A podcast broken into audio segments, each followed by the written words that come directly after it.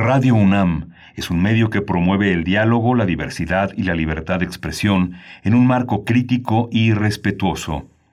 Los comentarios expresados a lo largo de su programación reflejan la opinión de quien los emite, mas no de la radiodifusora. Radio UNAM presenta Primer Movimiento. El mundo desde la universidad. Viernes 7 de mayo de 2021, muy buenos días, bienvenidos y bienvenidas a Primer Movimiento, el espacio matutino de Radio UNAM.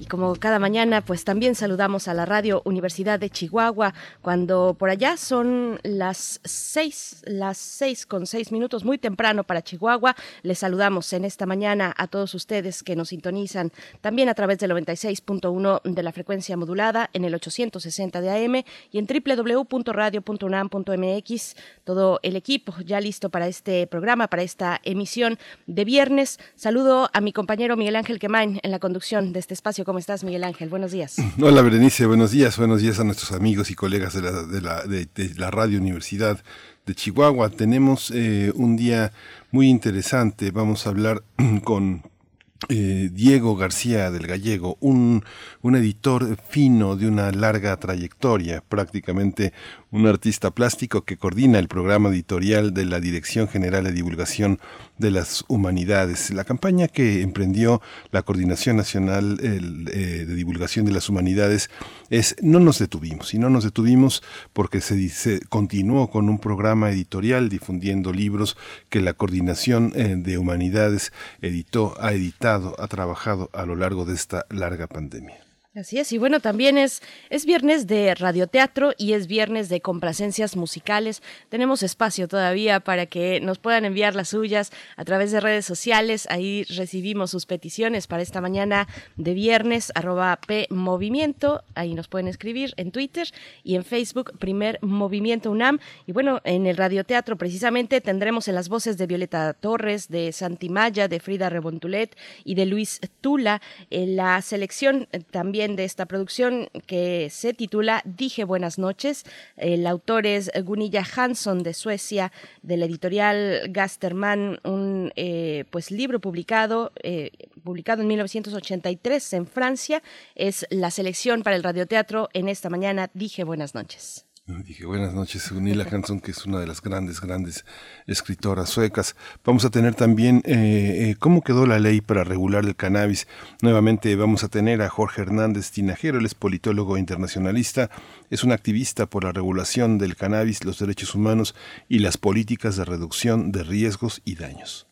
Por supuesto. Y bueno, para la nota internacional nos detenemos en Colombia desde una perspectiva muy especial, muy específica, como lo es el documental, un documental que del cual estaremos conversando, titulado Colombia in My Arms, Colombia fue nuestra, el documental que muestra el proceso de desarme que siguió después de o como consecuencia del Tratado de Paz firmado en 2016 entre el gobierno y las FARC. Pues bueno, vamos a conversar con sus realizadores, con su realizadora, la directora cinematográfica Jenny Kivisto. Ella es una eh, em, cineasta finlandesa graduada en artes cinematográficas en la Black Maria Film School en 2013 y también estará con nosotros en esa misma charla Jussi Rastas, director de cine documental y cinematográfico finlandés, ambos realizadores de Colombia fue nuestra. Ayer hacíamos referencia a este documental ayer que conversábamos con el doctor Alfredo Ávila y él nos hablaba,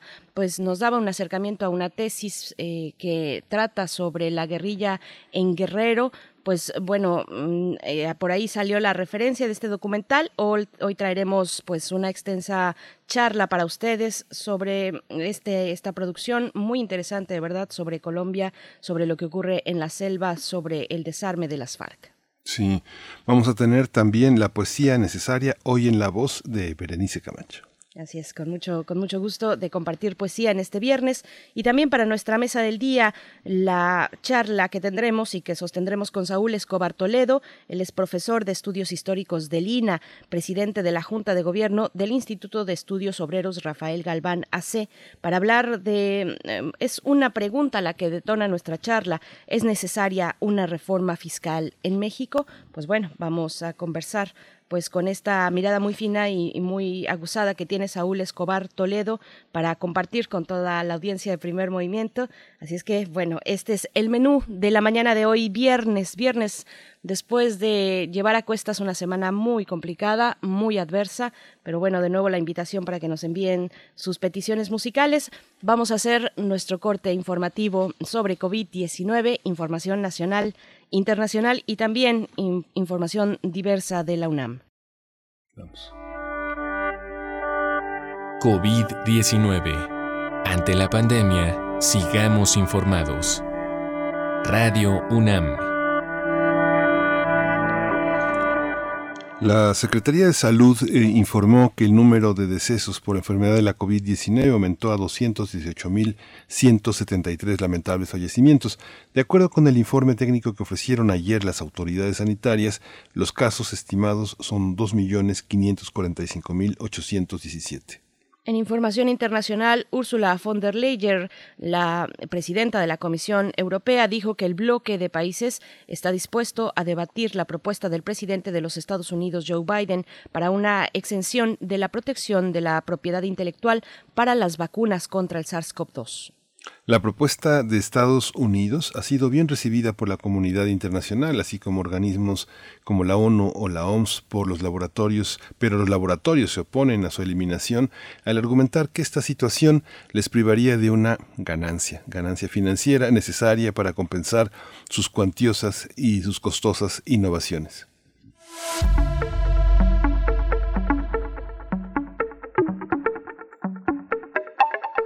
En información de la UNAM y también recomendaciones culturales, nueve cursos en línea elaborados por esta casa de estudios destacan entre los 250 cursos más populares en el mundo. De acuerdo con el informe de la organización internacional Class Central, dos de los nueve cursos en línea de nuestra casa de estudios sobre finanzas personales se encuentran entre los primeros 100. Melchor Sánchez Mendiola, titular de la Coordinación de la Universidad Abierta, Innovación Educativa y Educación a Distancia, subrayó que la UNAM cuenta con 104 cursos en línea gratuitos y abiertos masivos. Bueno, y recomendaciones culturales, además de eh, la mención de estos cursos, bueno, da dos de tres caídas, Marina contra Isabel, es el título de la charla que ofrecerá, ofrecerán este viernes las ponentes Úrsula Camba y Raquel Urroz. La transmisión en vivo estará disponible a las 7 de la tarde en el Facebook Live de la Comunidad Cultural UNAM. Bueno, así fácilmente podemos llegar a todo este esfuerzo grande que Cultura UNAM ha realizado a lo largo de estos meses de encierro para llevar a través de las redes sociales, pues bueno, muchos materiales de verdad eh, imperdibles. No se pierdan esta charla mm, a, dos de tres caídas, Marina contra Isabel. Y bueno, vamos a ir con música, querido Miguel Ángel, un breve corte musical. Bueno, de hecho es una, una petición, una complacencia sí, hoy es viernes, hoy es viernes de peticiones, así que vamos a complacer en primer lugar a Leonardo Ávila con la Sinfonía 41 en Do mayor que se llama Júpiter de Wolfgang Amadeus Mozart.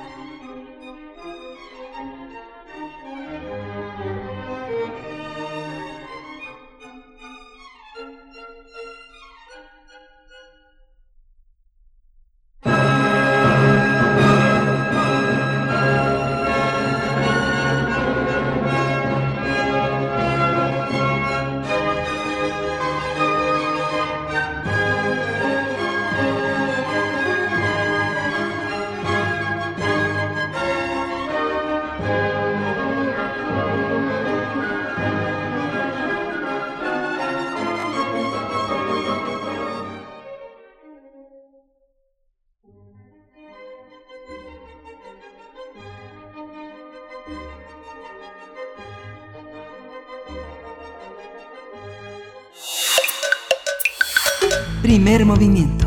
Hacemos comunidad. De festivales, ferias y más. Recomendaciones culturales. No nos detuvimos es la campaña que emprendió la Coordinación de Humanidades por medio de la Dirección General de Divulgación de las Humanidades. La meta es divulgar de manera extramuros la riqueza de su programa editorial para fortalecer la difusión de las novedades y el fondo histórico del programa que surgió en 1997. Cabe destacar que este es uno de los acervos más relevantes del país, además de reunir varias colecciones emblemáticas de la universidad. No nos detuvimos, hace referencia a la ininterrumpida labor editorial que se realizó durante los momentos más complicados de la emergencia sanitaria. En 2020 se imprimieron más de 20 títulos. Algunos son el Diccionario López Velardiano de Marco Antonio Campos, la poesía de la perseverancia de Óscar Oliva y Guerra Gálica de Julio César. Cartas desde una pandemia da espacio a reflexiones y estudios de largo alcance de investigaciones e investigadores del subsistema de humanidades. Esta colección está dividida en dos series, entrega inmediata y correo certificado, que plantea dejar un testimonio de los efectos producidos por la emergencia sanitaria, tanto en el ámbito académico como en el personal. Durante la campaña No nos detuvimos se presentaron los títulos El lenguaje y la literatura en tiempos de pandemia de Alberto Vital Díaz, Pandemia COVID-19, Lecturas de América Latina, que coordinó Rubén Ruiz Guerra, y Representar a los virus, miradas filmográficas de las pandemias de las pandemias de Carlos Flores Villela y Mauricio Sánchez Menchero. Bien, pues vamos a conversar sobre las acciones emprendidas por el programa editorial de la Coordinación de Humanidades durante esta pandemia y el día de hoy nos acompaña a través de la línea Diego García del Gallego. Él es coordinador del programa editorial de la Dirección General de Divulgación de las Humanidades y bueno, es un gusto poder conversar esta mañana Diego García del Gallego. Gracias por estar eh, con nosotros en primer movimiento. Bienvenido. Hola, muchas gracias. Hola Diego, pues casi, casi, casi, casi un cuarto de siglo editando una de las, eh, uno de los aspectos editoriales de la UNAM, pues más bellos y de mayor eh, y de mayor trascendencia. Cuéntanos un poco cómo, cómo ha sido esta historia. Hablamos de la pandemia, salvaron la pandemia, pero la historia viene de bastante atrás. ¿Qué es, ¿En qué consiste nuestro patrimonio a través de esta, de este fondo editorial de la Coordinación de Humanidades? Bueno, ya lo explicaron muy bien ustedes antes. Este, antes, es, sí, casi cuarto de siglo desde de, que somos programa editorial, pero toda esta historia se remonta a, 1939, cuando comienza la publicación de la Biblioteca del Estudiante Universitario, una de, las, de las colecciones la más antigua, colección que comenzó con el, el pop el, libro del consejo que es el Popol Vuh eh, y es una colección por ejemplo en la que está el libro uno de los libros más vendidos de, por la universidad el Visión de los vencidos los relatos indígenas de la conquista de Miguel León Portilla. Eh, entonces en realidad llevamos esa carga desde más de 80 años no ya este, y, resguardamos en el programa editorial estas colecciones, otras colecciones emblemáticas como la Biblioteca Scriptorum Graecorum et Romanorum Mexicana, nuestros clásicos, la nueva Biblioteca Mexicana, poemas y ensayos que este año está cumpliendo, está de, fiesta, cumpliendo 60 años, ¿no? Eh, ingresando ya a la tercera edad. Entonces, pues es eso, desde que somos programa editorial, pues sí, somos más de 25 años, pero mm, bueno, es una cosa maravillosa y además también este año este, tenemos una nueva colección, ¿no? De la que ya ya ya mencionaron, no cartas desde una pandemia. ¿Qué, ha significado precisamente la, la, pandemia, este momento de emergencia sanitaria para eh, pues el trabajo y la labor que se desarrolla desde el programa editorial, Diego? Sí, bueno, eso fue, sí estamos celebrándolo, por eso con esta campaña no nos detuvimos, porque sí fue muy difícil con la pandemia, no solo que nos, cada uno de, de los que trabajamos en los libros se tuvo que ir a su casa, que, sino que los talleres, las imprentas comenzaron a cerrar, algunas creo que se mantuvieron medio clandestinas, pero con, cerrando algunos turnos de trabajo, este, para que fuera poca gente a la imprenta. Eh, desafortunadamente, eh, algunas personas de las imprentas supimos que, se enfermaron de, de COVID. Afortunadamente, bueno, no, no, no les pasó más allá de, de estar fuera de circulación dos, tres semanas pero pero sí fue muy difícil y este la falta del trabajo colectivo de no estar todos juntos donde de pronto le estás corrigiendo o tienes una duda y le preguntas a la persona de al lado y le dices oye aquí cómo resuelvo esto o ver las pruebas sentir los libros pues fue muy difícil y durante pues nosotros avanzábamos poco a poco en las pantallas pero yo confieso que sí estábamos aterrorizados de mandar algo a la imprenta, aterrorizados de no ver, de no haberlo, de no haberlo tenido en las manos, de no haberlo visto entre todos, y pues es que hasta incluso los permisos o las solicitudes de, por ejemplo el ISBN, todo se volvió virtual, este al principio no sabíamos incluso si estaba abierta la, oficina del autor para, para poder solicitar el, el número entonces sí hubo un momento muy desagradable de, paz, ¿no? Y poco a poco ya nos fuimos animando a mandar los libros y empezaron a, llegar, pero tampoco llegaban directamente. El impresor no nos entregaba el, ejemplar, lo veíamos y decíamos, sí, perfecto, ya entreguen todo el tiraje. Este, llegaba al, almacén y a lo mejor ahí se puede quedar dos, tres semanas antes de que los pudiéramos ver pasé varios, varios, incluso dos o tres meses sin ver las novedades porque estábamos, las teníamos nada más embodegadas, porque todavía no podíamos salir bien, porque no podíamos, este, no teníamos canales de distribución, poco a poco empezaron a abrir, o sea, sí ha sido toda una cosa sí, muy, muy dificultosa, muy difícil. En la coordinación de humanidades, eh, Diego, hay esta opción de eh, eh, tener libros abiertos, tener libros para descarga. ¿Cómo, cómo eh, han pensado, digamos, todo ese repertorio que ahora mencionaste de una manera pues muy impresionante, si uno recuerda las portadas, las ediciones, de ponerlas al alcance, muchas de ellas en, en, en, libro electrónico, está este acervo universitario, mucho de ese podría estar en, acceso abierto. ¿Eso se ha pensado? ¿Forma parte del proyecto editorial? Sí, sí, sí, ya desde hacía unos años habíamos empezado a hacer poco a poco algunos libros en, que tenemos en acceso abierto. Eh, en realidad eran muy, se contaban con los dedos de la mano, eran libros haciendo nuestra historia de Raúl Trejo del Arbre, este, un libro, los tres tomos que hicimos de homenaje al 68 también están en línea, de acceso gratuito. Y habíamos de nuestras colecciones, este, habíamos empezado a hacer algunas pruebas, como León y la Virgen de, de Ramón López Velarde, que estamos cumpliendo el centenario de su muerte este año, y el cancionero que hizo Margit Frank para, para la colección de nuestros clásicos, entonces eran pocos. Ahora con la pandemia dijimos, ahora tenemos que volcarnos, hay que sacar lo más que se pueda de manera electrónica y este, comenzamos a sacar ya los primeros títulos de la colección Cartas de una pandemia. Están ya en acceso electrónico. Eso sí, estamos vamos a tratar de que se vendan. En acceso gratuito tenemos, por ejemplo, de la biblioteca Scriptorum, que es un gran esfuerzo que se está haciendo, tenerla toda la biblioteca. Este, la idea es tenerla toda, todos los más de 150 títulos que han salido en su historia. Es una historia también de más de 80 años, ¿ya? No, más, estamos a punto de cumplir 80 años con la Scriptorum, y todavía no, estoy adelantando.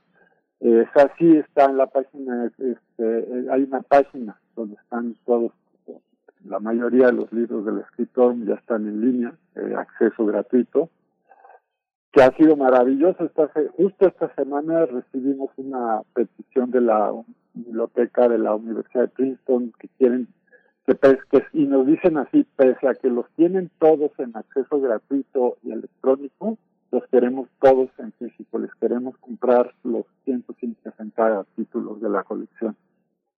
Entonces sí, sí estamos tratando de, de diversificar con libros electrónicos.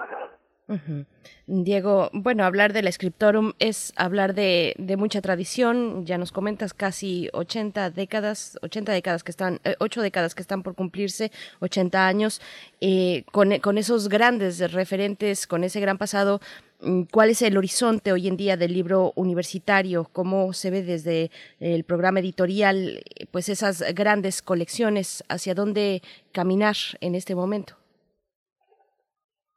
pues cada colección está trazando su, su rumbo. Hay algunas que creo que tenemos que, impulsar, que se han quedado un poco este, no atrasadas, no, no atoradas, pero probablemente están viviendo más de, de, reimpresiones, este, en los que nada más hay varios títulos que funcionan muy bien y no se han propuesto nuevos títulos, pero hay otras eh, colecciones, como Regresa al Escritorum o Pienso en Poemas y Ensayos, nuestros clásicos, cátedra universitaria de reciente creación, no se diga cartas desde una pandemia, que sí, que están proponiendo nuevos títulos, han renovado sus consejos editoriales eh, y están trabajando, pensando en abrir más, por, más por decirla.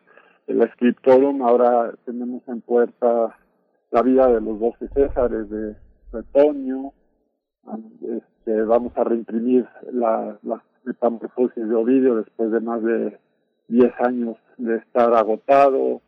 Eh, en, nuestros clásicos vamos a sacar cuentos de Catherine Mansfield, traducidos por Beatriz Espejo, además de varias revisiones, de reimpresiones de títulos, sé, Shakespeare, eh, y en Cátedra Universitaria, otro libro que estamos festejando que regresa, porque comenzó, se comenzó a publicar en la colección diversa, también del programa editorial, son las escrituras de Frida Kahlo, una selección que hizo de muchas de la correspondencia, notas este, que escribió Frida, la hizo Raquel Tibol, ese libro regresa a la UNAM.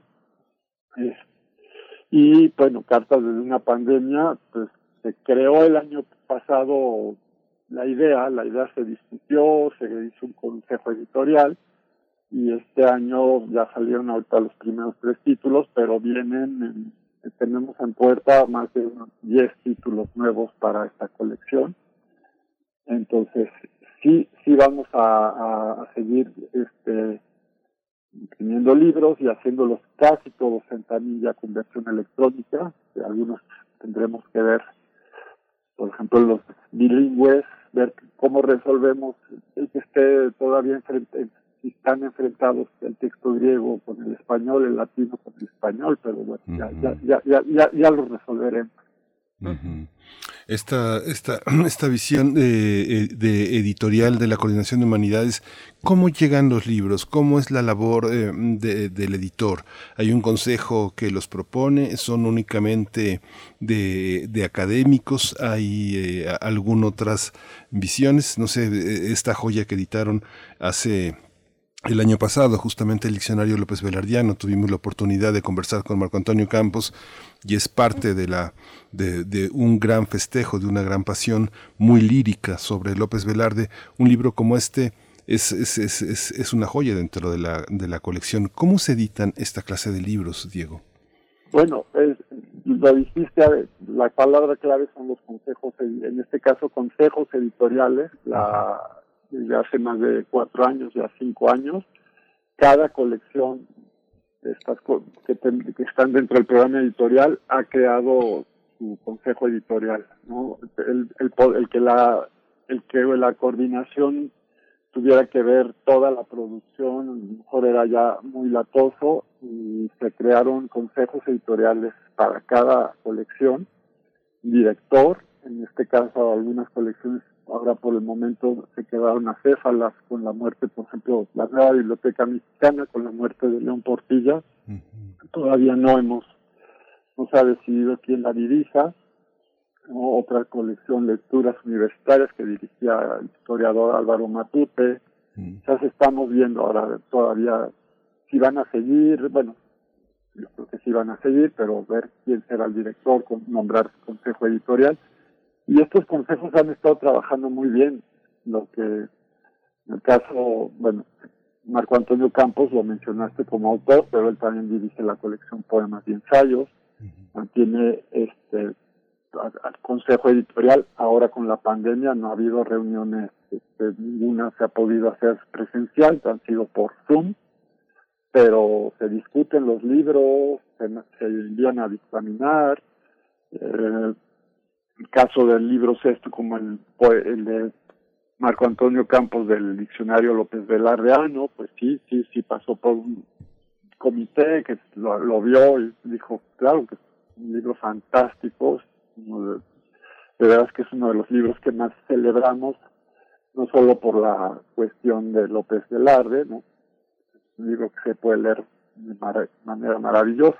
Y entonces ya los, los consejos aceptan los libros, me, lo, me, lo, me dicen a mí, me dan la orden, que este libro ya pasó, ya que pase al programa, al, trabajo editorial, y pues yo se lo doy al jefe de publicaciones que lo reparte en trabajo en, en, el equipo fantástico de ahora tenemos cuatro editoras que se encargan de trabajarlo, revisarlo, hablar con los autores y ahí luego ya imprenta, salir y este y entonces así, así estamos trabajando.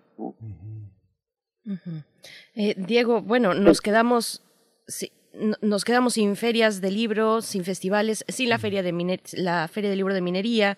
Eh, ¿Cómo está hoy eh, bajo esta situación, pues la vinculación con la con la comunidad universitaria, la promoción eh, y, la venta de, de, estos de estos libros y de estas colecciones? ¿Cómo funciona, por ejemplo, la venta online para el programa editorial de la Dirección General de Divulgación de las Humanidades? Sí, la, la, justo las, es algo, yo tal vez de lo que más extraño del trabajo editorial son las ferias, este, el ver a otros colegas, ver otros libros, este, ver también cómo se mueven los libros propios, ya sea en el stand, este, a veces atender uno mismo en el stand, en el caso de, de, de las ferias que se organizaban, por ejemplo, en las islas, los remates, ¿no? Pues daba mucho gusto estar ahí de pronto un par de horas o toda una mañana aprendiendo, viendo, viéndolo, sobre todo escuchando qué querían los los los alumnos, ¿no? Este, para mí era un gran termómetro ver para varias colecciones porque llegaban preguntando, no tienen teatro, no tienen. Entonces, bueno, eso sí, el, a pesar de que hemos participado en algunas ferias de manera virtual también, el año pasado la Dirección General de Publicaciones y Fomento Editorial nos invitó a participar en varias ferias, la de Pachuca, la de León, la de Ibero y Teso. Este, este año, hace poquito, unas par de semanas, estuvimos en la fiesta del libro y la rosa en Morelia. Eh, hemos hecho cápsulas o presentado libros, algunos en vivo, otras grabamos la presentación, ¿sí? Que no es lo mismo, pero bueno, sí, sí hemos estado por ahí. Y los libros, este, ahora para tratar de, la, venta, de la venta en línea, pues, o, o los, los hemos estado metiendo en Plaza Prometeo, el portal de la Facultad de Ciencias. Estamos también contentos, estamos inaugurando esta relación. El, a los al primer día de que se aparecieron nuestros títulos también ya nos comenzaron a, pedir, a hacer pedidos este, de, títulos además que nos dio mucho gusto porque no, no, no, no teníamos muchas esperanzas, creíamos que los autores griegos y romanos o los grandes poetas como López Velarde este, iban, iban a ser los primeros y no, de pronto libros mejor más de corte muy académico, regional, fueron los primeros que se comenzaron a vender. Ahora, por supuesto, son el, diccionario López Velardeano y otro libro de, bueno, de poesía, de poesía de la perseverancia, que también lo mencionaron al principio, de Oscar Oliva, también son los que, están moviendo más en este portal de... Y con libros UNAM también, este, vamos a a, renovar también, siempre hemos tenido muy buena relación con Libros UNAM, eh, a tratar también de impulsar por ahí la venta electrónica. Esta, esta, esta visión también, eh, Diego, que bueno, tú, te has convertido, eres uno de los expertos en México en la edición también del libro académico, pero yo recuerdo tu labor eh, a lo largo de cinco años en la editorial El Equilibrista, es así como un detalle un detalle de belleza, de belleza en los libros, que es algo que tú imprimiste también en la coordinación de humanidades, ese cuidado, este, pues, nunca es excesivo. Un libro es realmente algo perdurable, algo eterno. ¿Y cómo, eh, cómo trabajar con el libro académico? Es un libro que se podría también dimensionar por su belleza, por una, una estrategia editorial en la que todo forma parte de una, de una estrategia de comunicación, desde las notas de pie de página hasta la bibliografía. ¿Cuál es la situación de nuestro libro académico en el mundo, frente al mundo comercial? Porque es un objeto que se vende. ¿Cómo, ¿Cómo lo valoras tú desde este espacio que también es un espacio no solo de conocimiento, sino también de belleza? Sí, bueno, sí recuerdo más que mi paso por el equilibrista, que pues, ahí tuve grandes maestros, que ahí fue donde me formé, pero luego pasé ya al mundo académico, en el trabajo pasé por el CIESAS, el Centro de Investigación y Estudios Superiores en Antropología Social, estos centros públicos de CONACIT. Ahí, pues, este, ahí entré ya al, derecho, de, de, lleno a hacer libros académicos y libros a lo mejor tal demasiado especializados, pero yo veía que sí, que de pronto sí, sí se vendía, se vendía. Ahí tuve también algún regaño, me pidieron que había que diseñar en ese momento un libro, así muy rápido, porque por alguna cuestión tenía que salir. Y yo de memoria hice un diseño, sin ser diseñador, pero yo me acordaba así un poco de la tipografía, la, la manejé como una de las de las colecciones del equilibrista y la editora Victoria Susan eh, me puso una regañada, me dijo, eso estaba muy bien para una novela, pero que un libro académico no tenía que ser así, que había que hacer la tipografía un poquito más chica y este y los márgenes más apretados.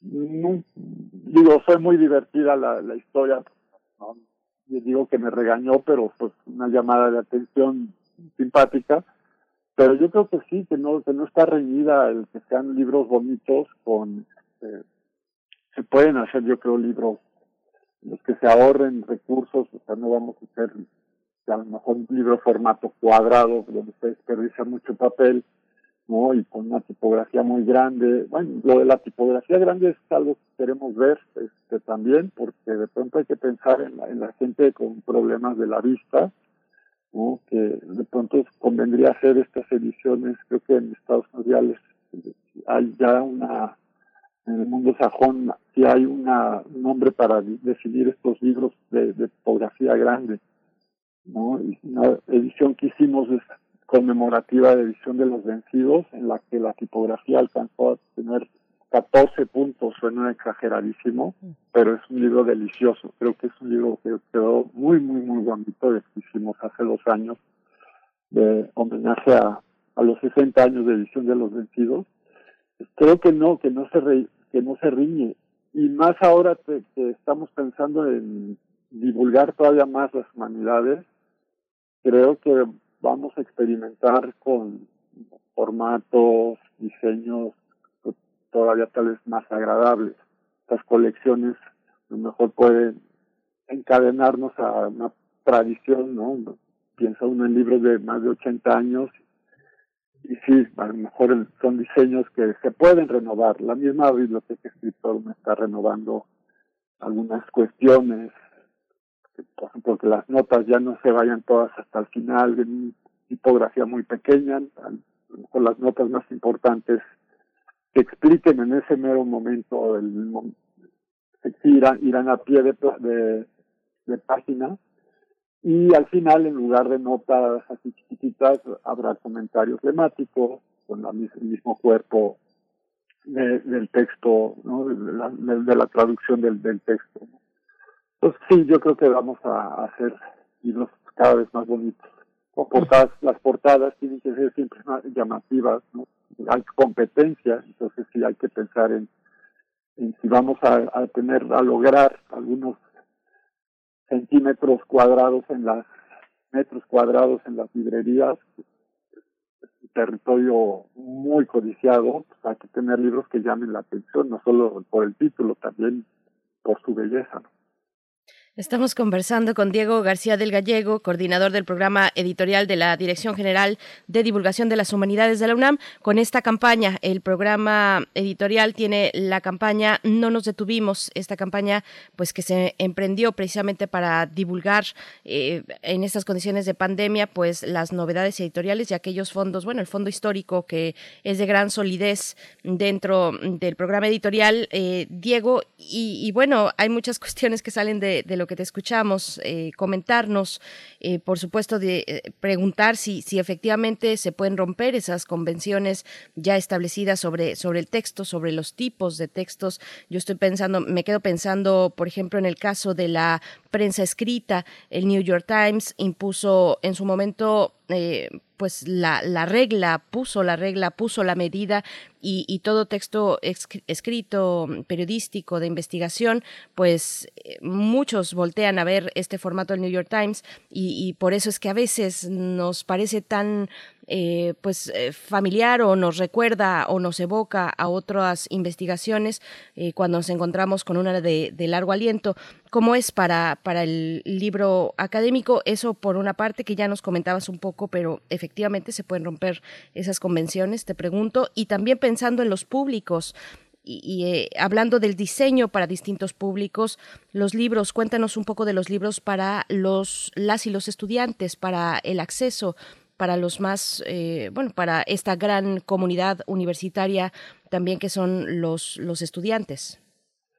Sí, bueno, parte, ahorita pensaría un poco en esta nueva colección de cartas desde una pandemia, cuando se hizo la propuesta general de la, de la colección, yo creo que sí ya estábamos pensando en, nuevos formatos que, por ejemplo, ya no solo fuera una impresión, o, sí, impresa el libro, pero, por ejemplo, con cuestiones interactivas, ¿no? Códigos QR que puedan llevar a, lo mejor a pedazos de video, a trozos de, a, que fueran ya sea entrevistas o, sí, bueno, videos en general o archivos sonoros, hemos estado pensando, todavía no hemos eh, visto de qué manera, pero hacer libros ya también con realidad aumentada.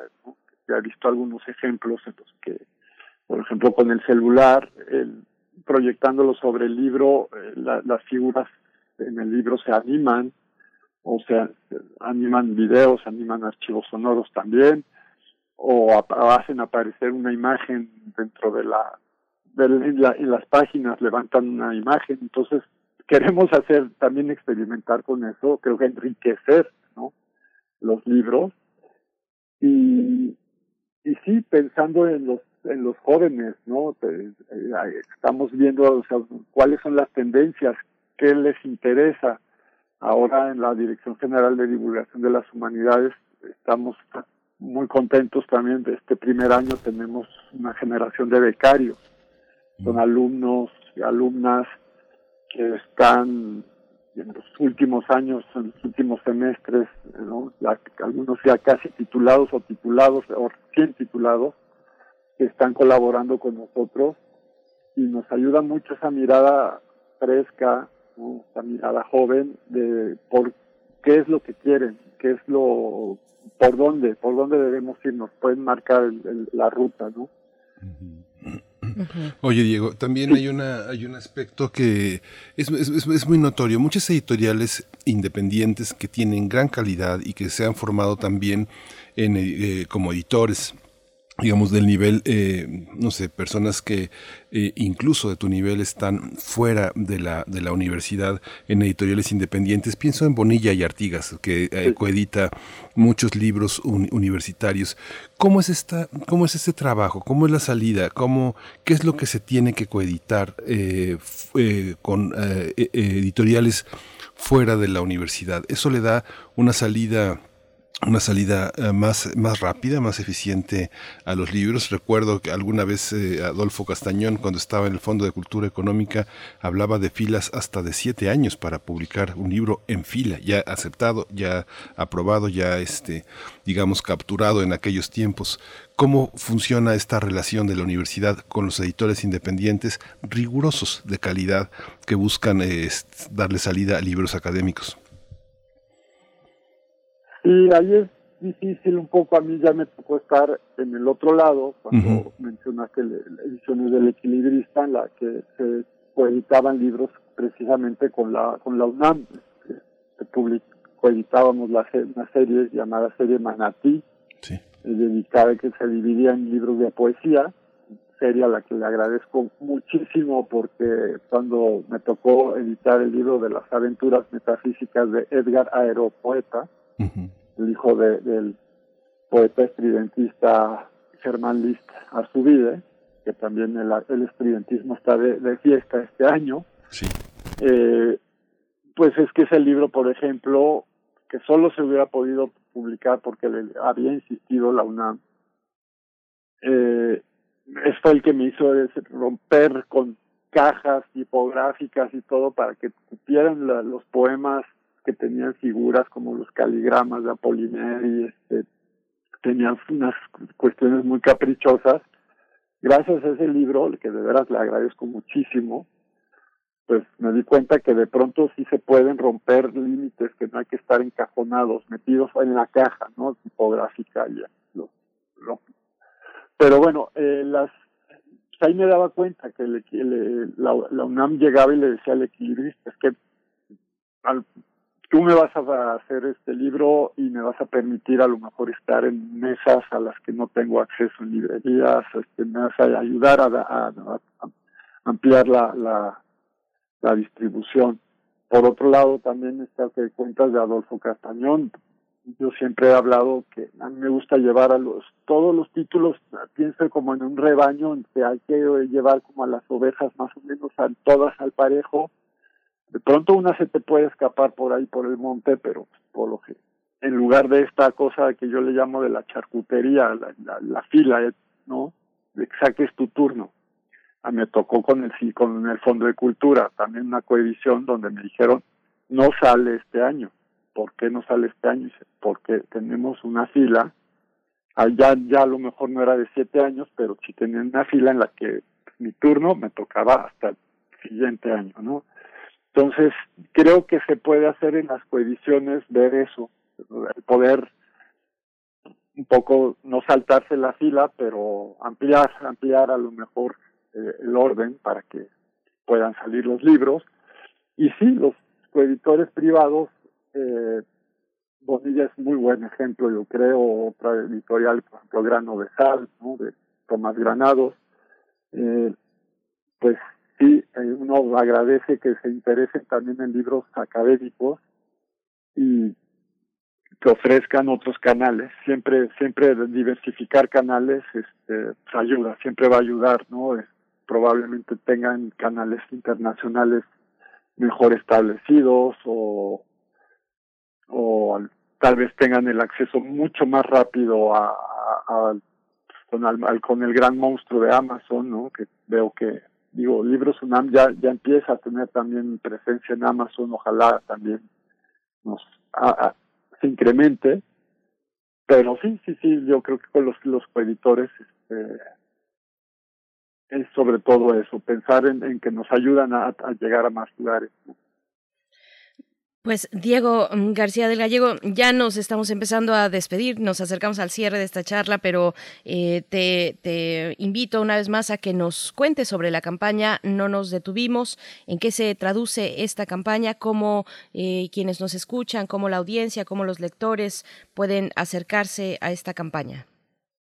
Bueno, sí, esta campaña No nos detuvimos fue pues, parte de, la misma campaña mayor que tiene la UNAM, de que la UNAM no se detiene. Y en efecto, el año pasado, con todas las dificultades que, que se han vivido en el país, en el mundo, eh, pues pudimos este, en algún momento liberarnos también así de, de todos estos terrores de no poder enviar libros a la imprenta y poco a poco pues, retomamos este, la, la, la labor y logramos sacar más de 20 títulos, este, los muy diversos de varias colecciones, la nueva biblioteca mexicana, de la colección Scriptorum Graecorum Menor mexicana, la biblioteca del estudiante universitario, cátedra universitaria, poemas y ensayos, coedición con el Instituto de Investigaciones Filológicas de la Iliada y Odisea en la colección Shokna, pensada en, público más joven, y, y esta colección nueva llamada Cartas desde una pandemia, en la que ya tenemos tres títulos, títulos como El lenguaje y la literatura en tiempos de pandemia, de Alberto Vital, COVID-19, pandemia COVID-19, lecturas de América Latina, coordinada por Rubén Ruiz Guerra, y representar a los virus, miradas filmográficas de las pandemias, de Carlos Flores Villela y Mauricio Sánchez Menchero, que ese sobre todo es el primer título dentro de la colección Cartas de una pandemia en la que es la serie entrega inmediata, en la que experimentamos con recuperar el género epistolar. Son cartas entre dos investigadores hablando de películas sobre pandemias, virus, enfermedades, este, y es un intento ya de divulgar no solo el conocimiento de estos investigadores, sino también su lado humano, ¿no? donde pueden en una carta decir, hablar de gustos musicales, opinar precisamente cómo les está yendo con la con la pandemia. Entonces bueno y pues sí no no nos detenemos. Ahora seguimos seguimos vamos a sacar todavía más títulos. Tenemos varias cosas para estar imprenta ya en estos días que estarán pronto en nuestros portales en el, bueno en, de Plaza Prometeo la Facultad de Ciencias librerías a las que tenemos acceso, como el péndulo, sótano y este Fondo de Cultura Económica y con libros UNAM también. Maravilloso. Muchísimas gracias. Eh, Diego García del Gallego, coordinador del programa editorial de la Dirección General de Divulgación de las Humanidades, por esta mañana tan interesante, tan aleccionadora sobre el libro, sobre el libro académico eh, y, la belleza, la necesidad de hacer portable y potable esta, este, este mundo editorial. Estaremos atentos a toda esta campaña de la que, pues, de la que formamos parte aquí en Primer Movimiento. Muchas gracias, Diego. Mil gracias por invitarme, muchas gracias.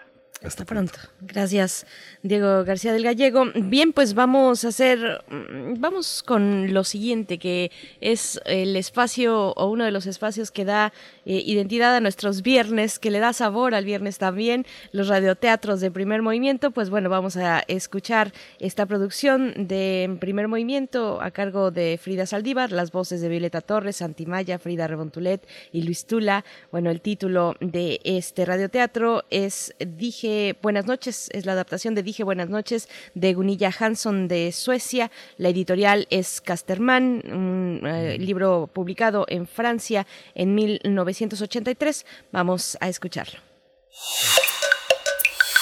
Primer movimiento. Hacemos comunidad. Para teatros, los radioteatros de primer movimiento. Dije buenas noches. De Gunilla Hansson, Suecia, editorial Casterman, editado en Francia, en 1983. Cada noche, papá les lee un cuento a Mía y Max. Hoy les contó el cuento del tigre feroz. Colorín colorado, este cuento se ha acabado. Ahora el tigre se va a dormir. No, no, otra vez. Cuéntanos otra vez el cuento del tigre. Papá vuelve a leerlo y después termina de verdad. No, no, otra vez. No, ahora ustedes tienen que correr para llegar a la choza antes de que oscurezca. Mia y Max recorren el primer trecho montado sobre un robusto elefante. En realidad es la espalda de papá. Después llegan a un río. Lo cruzan a nado, tranquilamente. No les tienen miedo a los cocodrilos. En la otra orilla descubren huellas en la arena. ¿Serán las huellas del tigre feroz? Siguen andando de puntillas. De pronto llegan a un bosque. Por suerte encuentran un paraguas viejo en el camino y la selva se torna cada vez más espesa. Siguen adelante con mucho esfuerzo. En el último tramo tienen que arrastrarse. Con sus últimas fuerzas llegan a su habitación o a la choza, como les había dicho el papá que sería esa noche después de leer el cuento, y se encaman. Sus amigos de Felpa los están esperando. ¡Qué oscuridad! Es de noche. Ahora a dormir. Y papá les da las buenas noches a todos. Al osito, a la serpiente larga, al loro, al perro, al conejo y a todos los ratoncitos. Buenas noches, Max. Buenas noches, papá. Buenas noches, Mía. Buenas noches, papá. ¿Qué fue eso? ¿Un crujido? ¿Se habrá despertado el tigre? ¡Ay! ¡Ay, no! Es Max. Se agita en su choza. Mía baja de la suya para visitarlo y construyen una tienda con la sábana y la cierran muy bien. Ahora puede venir el tigre. En la tienda hace mucho calor y está oscuro. Mía y Max se sientan muy juntos, contienen el aliento y escuchan. De pronto oyen un rugido, pero pero no es el tigre. No vayas a espiar. No vayas a gritar. Al tigre no le gusta. Debemos quedarnos callados. ¡Ah! Ya se les cayó la casita. ¡Socorro viene el tigre! Dije buenas noches. No quiero dormir en la choza. Tu cama es muy cómoda. Y hace mucho que el tigre también dijo buenas noches.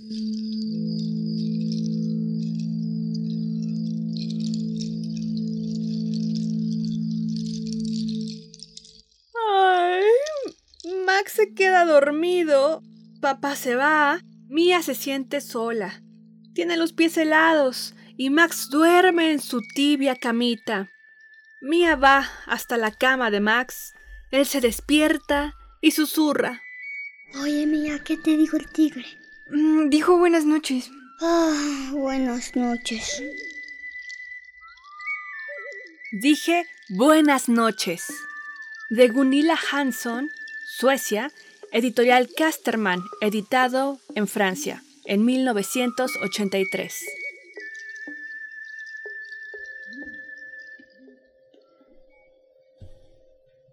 Bien, pues, adelante Miguel Ángel. Ya nos despedimos de esta, de esta primera hora con este extraordinario cuento. Todo el repertorio de Gunilla Hansen es, es, extraordinario. Eh, nos, eh, nos eh, encontramos en la siguiente hora. Le decimos adiós a nuestros amigos de la Radio Universidad de Chihuahua. Quédese aquí en primer movimiento. Regresamos en unos minutos. Síguenos en redes sociales. Encuéntranos en Facebook como Primer Movimiento y en Twitter como arroba PMovimiento. Hagamos comunidad.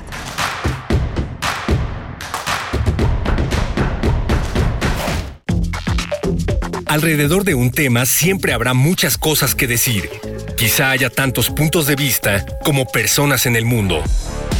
Únete a la revista de la universidad donde convergen las ideas Jueves a las 16 horas, después del corte informativo.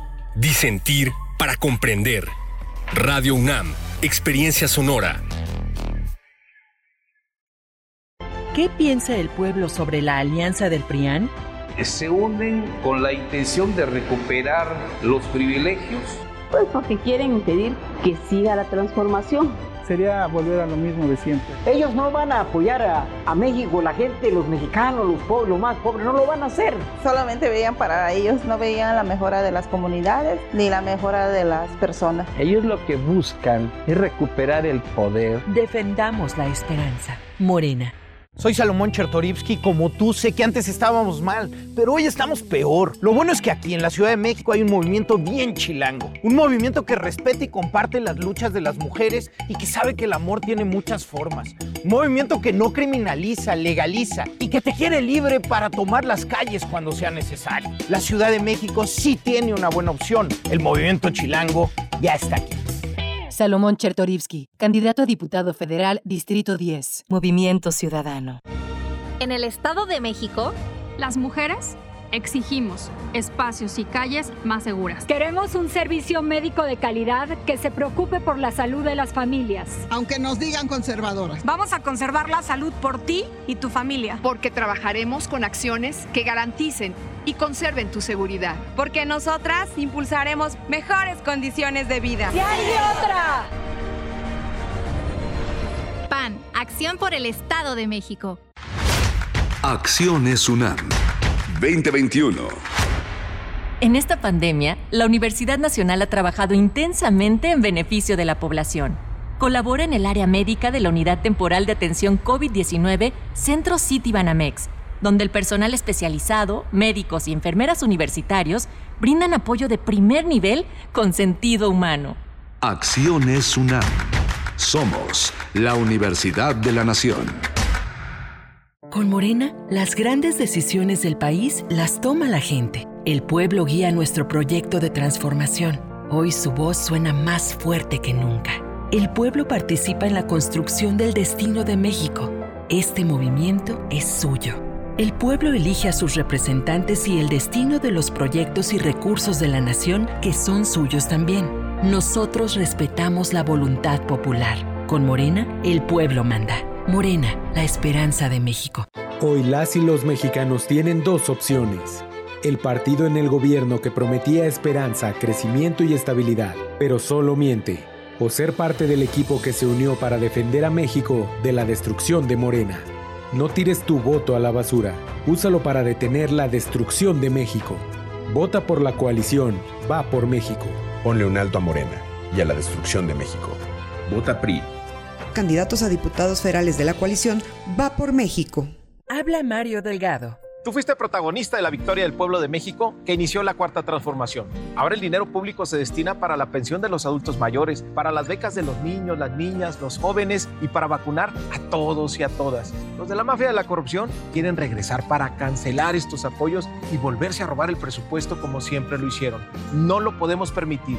Vamos a defender juntos la esperanza de México. Estamos al 100 con ya sabes quién. Morena, la esperanza de México. Voces del feminismo en México. de Fopa y Elena Urrutia crearon el programa de radio que se convirtió en una crónica de la lucha de las mujeres de los años 70 y 80. ¿Qué tanto ha cambiado la vida de las mujeres desde entonces? Foro de la Mujer, serie declarada Memoria del Mundo por la UNESCO, lunes, miércoles y viernes a las 17 horas. Radio UNAM, experiencia sonora. Queremos escucharte. Llámanos al 55 36 43 39 y al 55 36 89 89. Primer movimiento. Hacemos comunidad. Hola, buenos días. Son las 8 de la mañana con 5 minutos de este viernes 7 de mayo. Ya avanzó mayo y su primera semana de manera implacable. Mayo, un mes eh, tan importante en el calendario académico. Eh, estamos aquí en primer movimiento. Frida Saldívar está en la producción ejecutiva, Violeta Berber está en la asistencia de producción, Arturo González está en el timón de esta, de esta nave que se acerca al fin de semana y Berenice Camacho del otro lado del micrófono. Querida Berenice, buenos días. Buenos días, Miguel Ángel Quemain. Muy buenos días a la audiencia. Pues sí, mayo, mayo que llegó uy, de una manera muy, muy complicada, muy complicada para algunos eh, países, para el caso de Colombia. Vamos a hablar, de hecho, eh, durante esta hora vamos a estar conversando sobre uno de los ángulos pues más importantes de, de, la vida en Colombia, lo que siguió después del Tratado de, Paz, la, eh, el desarme, el proceso de desarme que vino con el Tratado de Paz firmado en 2016. Vamos a hablar de el documental que muestra pues testimonios de una parte de esa historia, Colombia My Arms, Colombia fue nuestra, un documental realizado por Jenny Kivisto y también por Yussi Rastas. Ambos estarán eh, con nosotros acompañándonos en esta charla, realizadores de este documental, eh, cinematógrafos eh, finlandeses. Así es que bueno, estarán con nosotros durante esta hora, pero antes también hablaremos con Jorge Hernández Tinajero, politólogo e internacionalista, activista por la regulación del cannabis, los derechos humanos y las políticas de reducción de riesgos y daños, sobre cómo quedó la ley para regular precisamente el cannabis en México. Vamos a dar seguimiento a esta eh, situación, bueno, tan relevante para nuestro país, Miguel Ángel.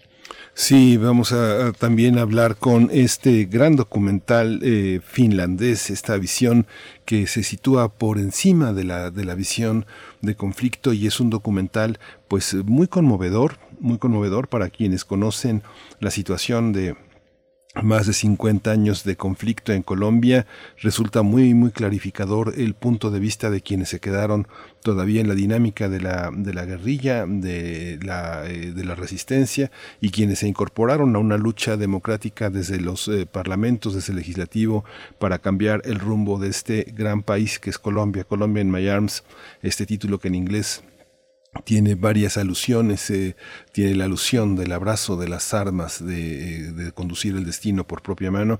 Ese documental pues muestra un proceso de desarme que siguió al Tratado de Paz firmado en 2016 entre el gobierno y las FARC.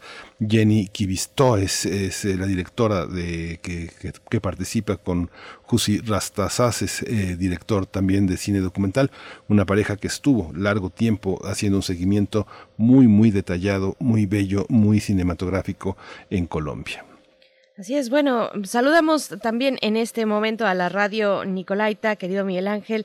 Eh, estamos enlazados con Morelia a partir de esta hora, durante esta hora, gracias a la radio Nicolaita. Así es que un saludo para todos los que nos escuchan por allá. Envíenos sus comentarios, sus comentarios en redes sociales. Eh, bueno, ahí están las redes sociales para hacer comunidad entre radios universitarias, radios públicas, arroba, arroba P Movimiento. Estamos así en Twitter y en Facebook, Primer Movimiento UNAM. Eh, bueno, antes de irnos con la nota nacional, solamente invitarles a que se acerquen a la revista de la universidad, que ya tiene su edición de mayo y está dedicada al dolor.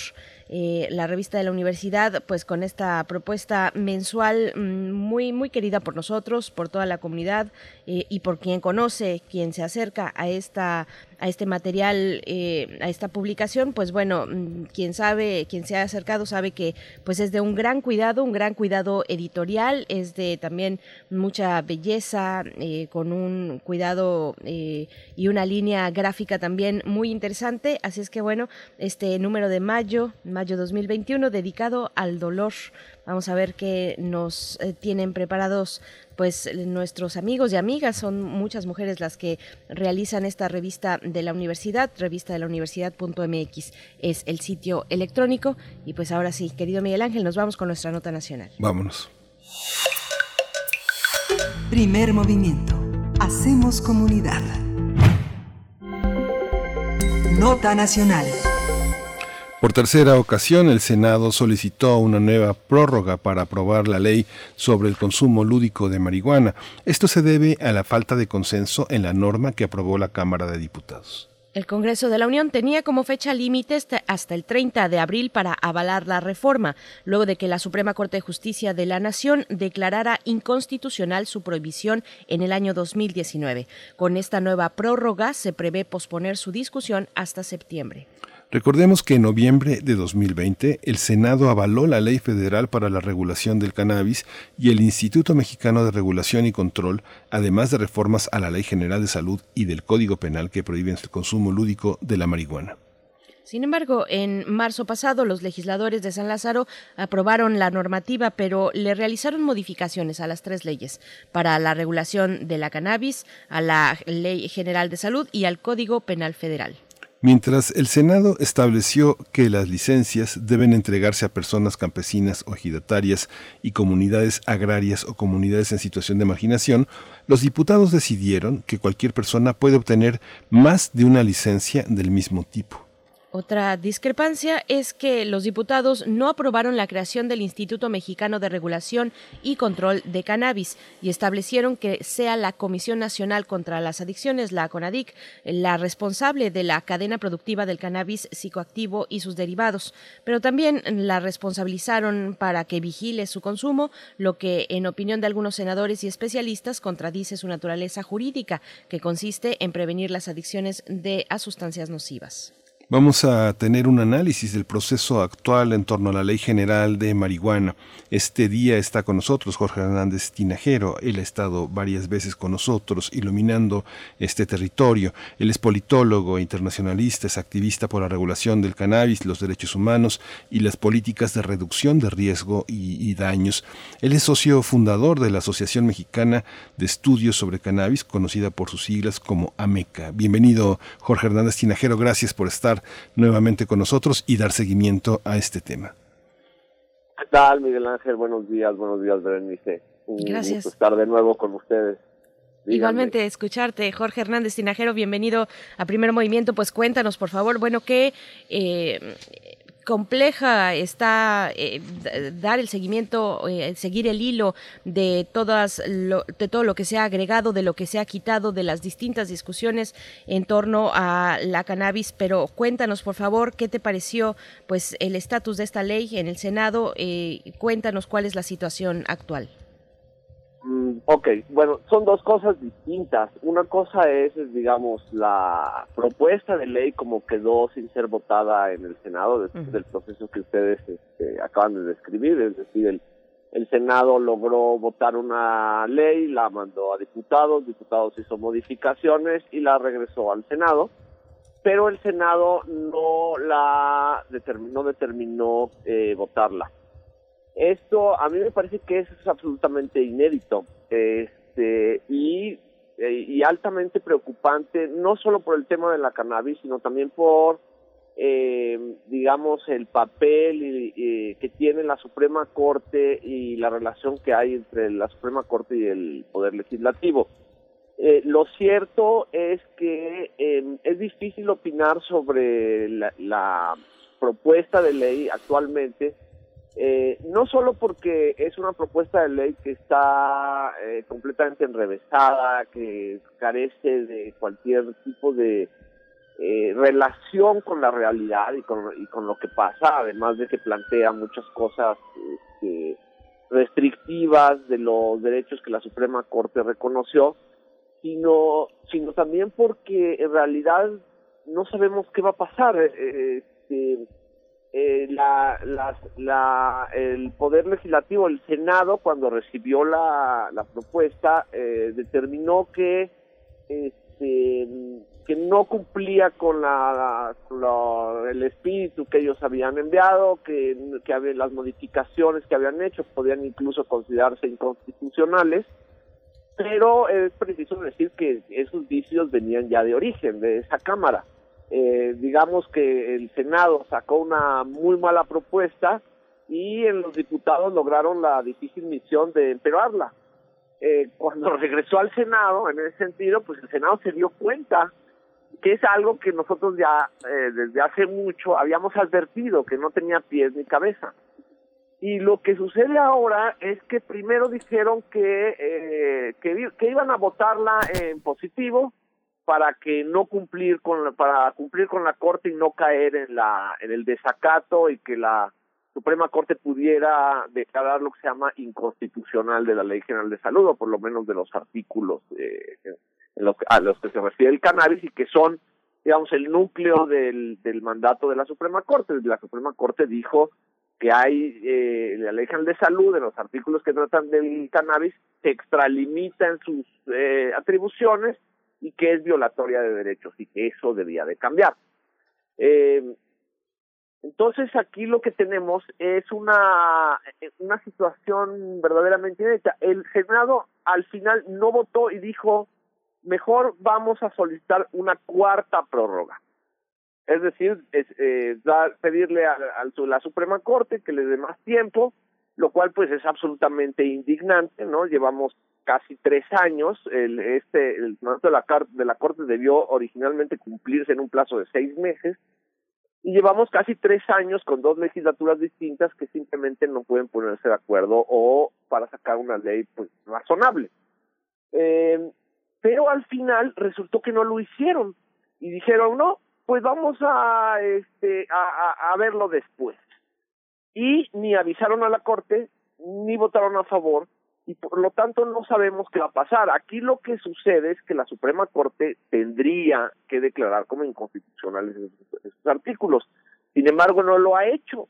Entonces aquí lo que vemos es que en algún momento de, estos años la Corte determinó que había que cambiar la ley, obligó al, al, al legislativo a hacerlo, el legislativo simplemente no lo hizo y la Corte hasta el momento ha mantenido silencio y no ha dicho nada. Entonces, realmente estamos en una situación en la que no, no sabemos qué es lo que va a pasar con esto, pero sin duda lo que muestra, pues es una falla general, no solo de, de nuestros poderes, sino de, también de nuestros legisladores, y no solamente los legisladores que tienen mayoría, que podrían haber, digamos, utilizando la mayoría eh, numérica o de representación legislativa, pues pudieron haberlo sacado prácticamente solo sin la oposición.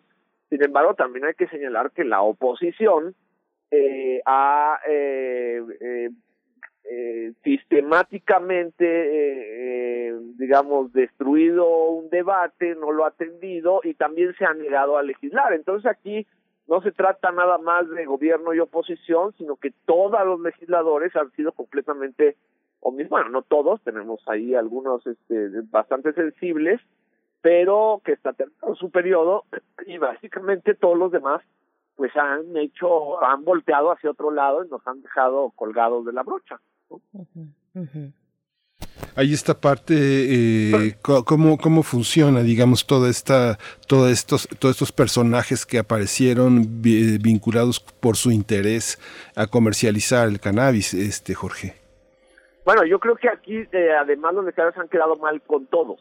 Mm. En primer lugar, han quedado mal con los usuarios de cannabis que que tenemos derechos, este, que la Corte lo reconoció y que se ha negado a garantizarlos, pero también han este, faltado a su palabra en cuanto, por ejemplo, eh, eh, dar licencias de producción a comunidades eh, rurales marginadas, eh, a una industria del cannabis que ya existe en muchas partes del mundo, que es legítima, y que tiene, por supuesto, interés en México. Yo nunca he defendido necesariamente sus intereses, me parece que hay que coexistir con ellos, eh, pero también ellos se vieron afectados, se vio afectado también eh, la gente que requiere el cannabis con fines médicos, porque la ley en teoría contemplaba, digamos, una suerte de eh, modificación a lo que yo existe, y desde luego a toda la industria del cáñamo, que es la parte de la todos los usos de la planta que tienen eh, fines industriales en los que se produce papel, en los que se producen cordajes, materiales, aceites, forrajes, en fin,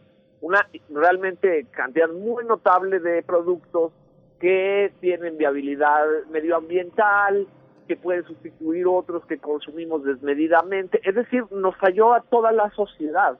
Y, y, no veo una sola víctima y sí veo muchos o victimarios en ese sentido pues muy concretos y que es el poder legislativo y hasta el momento la corte que se había portado muy bien con sentencias pues sí extraña su silencio al respecto de que un poder simplemente lo está le está desacatando su orden no a mí me parece que eso es grave en términos de lo que de la vida pública de México eh, Jorge Hernández Tinajero, sobre la institución responsable, este debate que cae o que apunta a la CONADIC ante la cancelación del Instituto Mexicano de la Regulación y Control del Cannabis.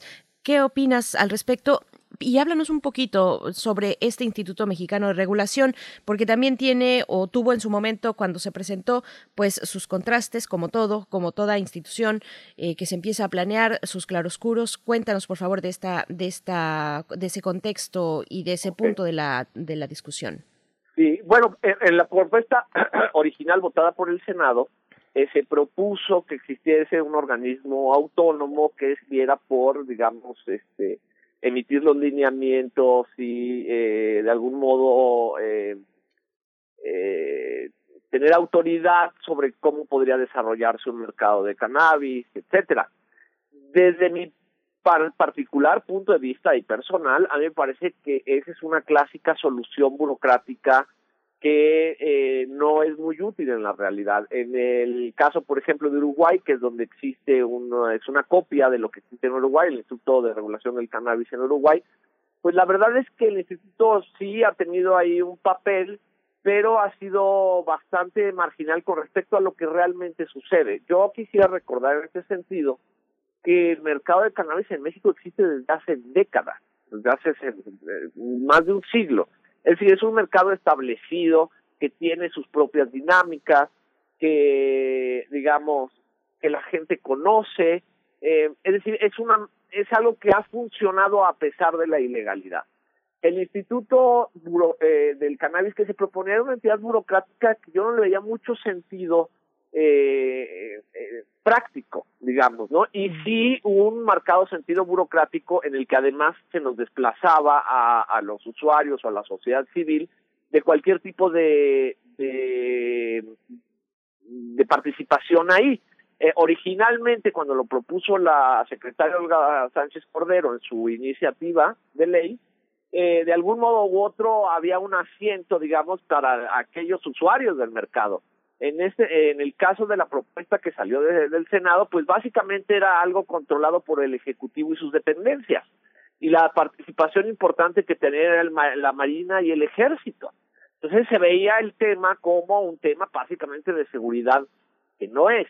Entonces a mí me parecía de entrada una idea que además con capacidad digamos de retrasar cualquier tipo de regulación si es que eh, no emite un lineamiento para esto y para la otro en diputados se quitó esa atribución. Yo, eh, mi intuición es que en parte por la política de austeridad y contraria a los organismos autónomos de este gobierno, eh, y por lo tanto vieron que eso no era transitable en términos del, pues, eh, del Poder Ejecutivo. Decidieron entonces eh, eh, darle estas atribuciones regulatorias a la CONADIC, a la Comisión Nacional contra las Adicciones. A mí no me parece que sea contradictorio en términos de, porque alguien, digamos, hace rato ustedes dijeron que, que había gente que ha señalado que cómo podían darle a eso si el CONADIC está ahí para evitar las adicciones. Bueno, es cierto, pero el, el uso de marihuana no, no, es, no equivale a adicción, ni mucho menos. Eh, lo que es cierto es que es una sustancia que es psicoactiva, que eh, requiere que la gente que la usa tenga información, digamos, ciertas garantías, y eso está bien. Lo que pasa es que en efecto el, el CONADIC no se da abasto. Eh, con la parte de las adicciones tenemos un gravísimo problema, por ejemplo, de centros de tratamiento irregulares en México, en el que se violan derechos humanos, eh, tenemos problemas de alcohol, de tabaco, digamos, en presupuesto hay bastante y problemas de salud mental. Además, la CONADIC se va a fusionar para ser un organismo dedicado también a la salud mental, es decir, va a cambiar institucionalmente el CONADIC. Y entonces, lo que hicieron, digamos, los, los legisladores, desde mi punto de vista, es que simplemente le patearon la pelota a una institución que ya existía, pero de todas maneras ese, digamos, entidad regulatoria, autónoma, independiente, o, o, o, el CONADIC, digamos, un organismo de la Secretaría de Salud, pues tampoco tendrían mucho que hacer en esto. Entonces, de nuevo, volvemos a esta idea de que si no hay una entidad burocrática que regule algo que ha sucedido siempre en el país, no va a funcionar. Y pues la verdad es que yo creo que es, esta es, digamos, una, de, una más de las partes de la propuesta que simplemente es impracticable, que no tiene sentido. Y como esa, pues hay varias más, ¿no? Sí, esta cuestión que también aclaras, este Jorge, ¿cuál, cuál, cuál piensas de pronto se le reprocha también eh, al Ejecutivo eh, tener reservas al, eh, al referirse a temas de, de, de, feminismo, de aborto, de religión? En esta, en esta cuestión, ¿tú consideras que eh, es, es un tema que rebasa, rebasa a, al proyecto ideológico de la cuarta transformación? ¿Es algo con lo que no se pueden, no se, no se pueden encontrar? Pues bueno, eh, yo creo que tiene razón, ¿no? Digamos, el presidente ha mostrado en numerosas ocasiones un gran conservadurismo en este tema, así como en otros. Me referiría solamente a este en este caso. Eh, pero eh, también es cierto que si lo analizamos, digamos, desde un punto de vista de división de poderes, lo cierto es que, dado que el Poder Ejecutivo nunca nos había escuchado y sigue sin escucharnos, eh, la estrategia para lograr algún tipo de regulación se hizo a través de los órganos eh, jurisdiccionales del poder eh, del poder eh, jurídico. Eh, y entonces el digamos lo que la obligación regular proviene de una serie de sentencias de la Suprema Corte que le ordena al legislativo cambiar estos artículos eh, en este sentido el poder ejecutivo no tendría por qué tener vela en el entierro que es algo que a mí me parecía muy bien, porque es conocida la postura, digamos, del presidente al respecto. En, el Plan Nacional de Desarrollo se habla del tema, en, hay un párrafo dedicado a los asuntos de drogas, muy mal redactado, eh, muy impreciso, pero que de algún modo u otro apunta hacia eh, externar que la prohibición de las drogas en general ha traído mucho más problemas de los que ha resuelto y que esto debía de cambiar. Entonces, bueno, ahí hubo gente que se entusiasmó, que, se puso optimista porque veía una luz ahí de que el poder, el, nuevo gobierno podía hacer algo al respecto, pero en la práctica ha resultado exactamente lo contrario. Veamos, por ejemplo, la campaña contra las adicciones que hay en medios de comunicación y es francamente grotesca eh, y completamente estigmatizadora, eh, digamos, es, es, demencial esa campaña. De, entonces ahí está la, la, digamos, la verdadera cara del gobierno frente a las drogas. Pero aquí en este caso pues se trataba de la Suprema Corte y el Legislativo y el presidente no tendría nada que ver. Ahora, sabemos en México que eso, que el presidente no tenga nada que ver en algo que eh, de esta naturaleza, pues es un poco ingenuo pensar que no va a meter las manos, pero eh, en realidad, de manera formal, pues no, no tendría nada que ver. Eh, si bien, pues sí, la percepción es que aquí no quieren que se mueva una sola hoja, ¿no? Y, y pues lo están logrando, de, violando todo tipo de, digamos, de, siendo un atropello constitucional, pero de esa es la manera que lo están haciendo. A mí me gustaría señalar que este hecho de que ni siquiera hayan pedido una prórroga, de que simplemente dijeron lo dejamos para después, sí es un desdén muy grande del Poder Legislativo eh, ante la Suprema Corte, pero sobre todo ante eh, los derechos que la Suprema Corte eh, está obligada a proteger y que hizo en las sentencias de cannabis.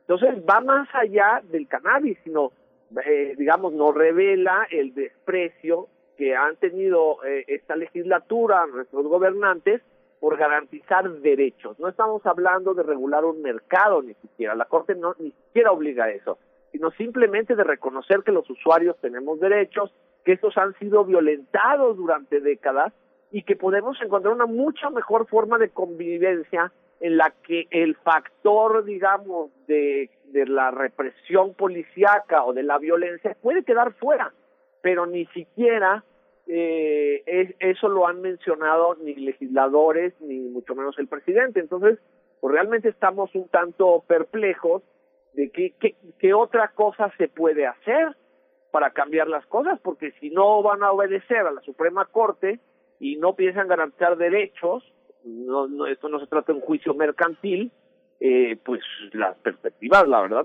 se ven muy mal. Bien, pues Jorge Hernández, ya vamos hacia el cierre de esta charla. Eh, cuéntanos qué, qué, qué, viene adelante, en adelante. Ya nos empiezas a, a pintar este panorama que, que, se ve complicado, pero además estamos en un año electoral. Eh, Jorge, cuéntanos, por favor. Bueno, yo creo que lo que sí, eh, sí está sucediendo y está sucediendo desde hace años es que la sociedad mexicana se está transformando eh, con respecto a su opinión del cannabis. Y dado que los mercados de cannabis, que el uso de cannabis está profundamente arraigado en nuestra sociedad, a mí me parece que esta discusión, porque lo que yo veo en la calle, eh, eh, cuando platico con gente que no está involucrada necesariamente en el asunto, siempre la noción es, pero ya se va a legalizar, ¿no? Pero ya no, ya, ya se legalizó. Es decir, yo siento que hay una, una transformación de la forma en que nuestra sociedad está viendo al cannabis y lo está asumiendo. Entonces, lo que veo es una transformación de esta, digamos, de cultura del cannabis está muy bien en muchos sentidos, aunque tenga la resistencia de la ley y que las autoridades han ido perdiendo legitimidad para ejercer ese, eh, eh, esa autoridad de manera violatoria de los derechos. Ahora, eh, me pare, lo que no esperaba yo en ese sentido es que de la autoridad hubiera tanta resistencia, teniendo ya pues el viento a favor y una orden de la Suprema Corte, ¿no?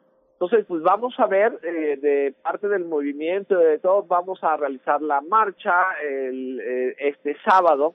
Eh, es una marcha que la hacemos desde hace 20 años, que ha ido ganando, digamos, así empezó la cosa. y, y vamos a ver qué pasa. Yo creo que la sociedad ya está asumiendo que tiene esos derechos, que esos derechos deben ser respetados y esperemos, pues la verdad es que la autoridad nos alcance pronto, pero mientras eso sucede, pues tenemos que ejercer esos derechos. Es decir, no, no uno no puede, digamos, lo que planteaba la ley es que yo hubiera tenido que pedir un permiso para ejercer un derecho en privado y además la ley se eh, atribuía la posibilidad de que si no me contestaba quería decir que se me negaba ese permiso. Entonces, bueno, yo creo que es tan absurdo como eso, ¿ves? perdón, pero los derechos se ejercen, hay que ejercerlos sí con responsabilidad, pero también este eh, sin miedo. Y yo creo que eso es lo que está pasando, que la sociedad se está moviendo y nuestro gobierno y nuestras leyes se están quedando atrás.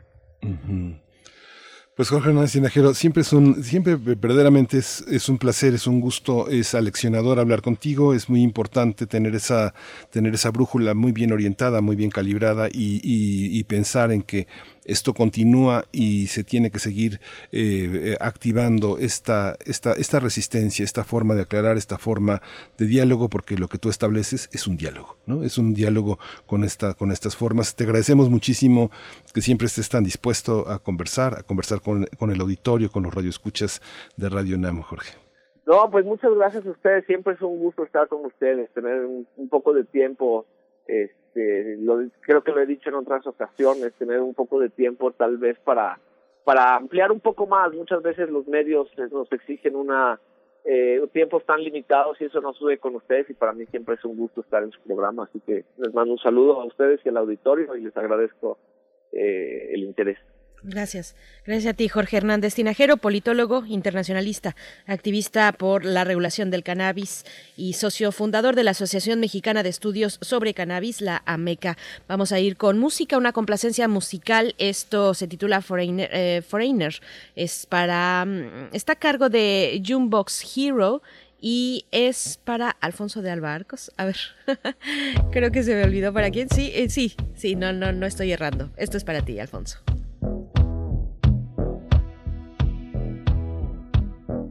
Standing in the rain with his head hung low.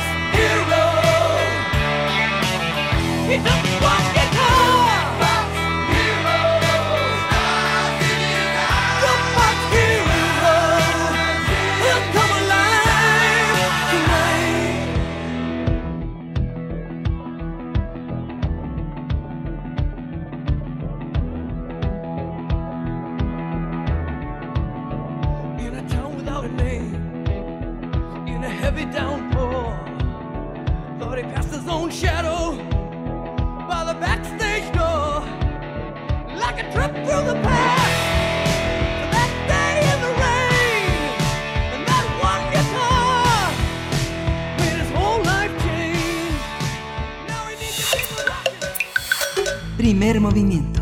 Hacemos comunidad. Nota internacional. Cierto, suena raro. La guerrilla. Y en el fusil dice el ejército nacional.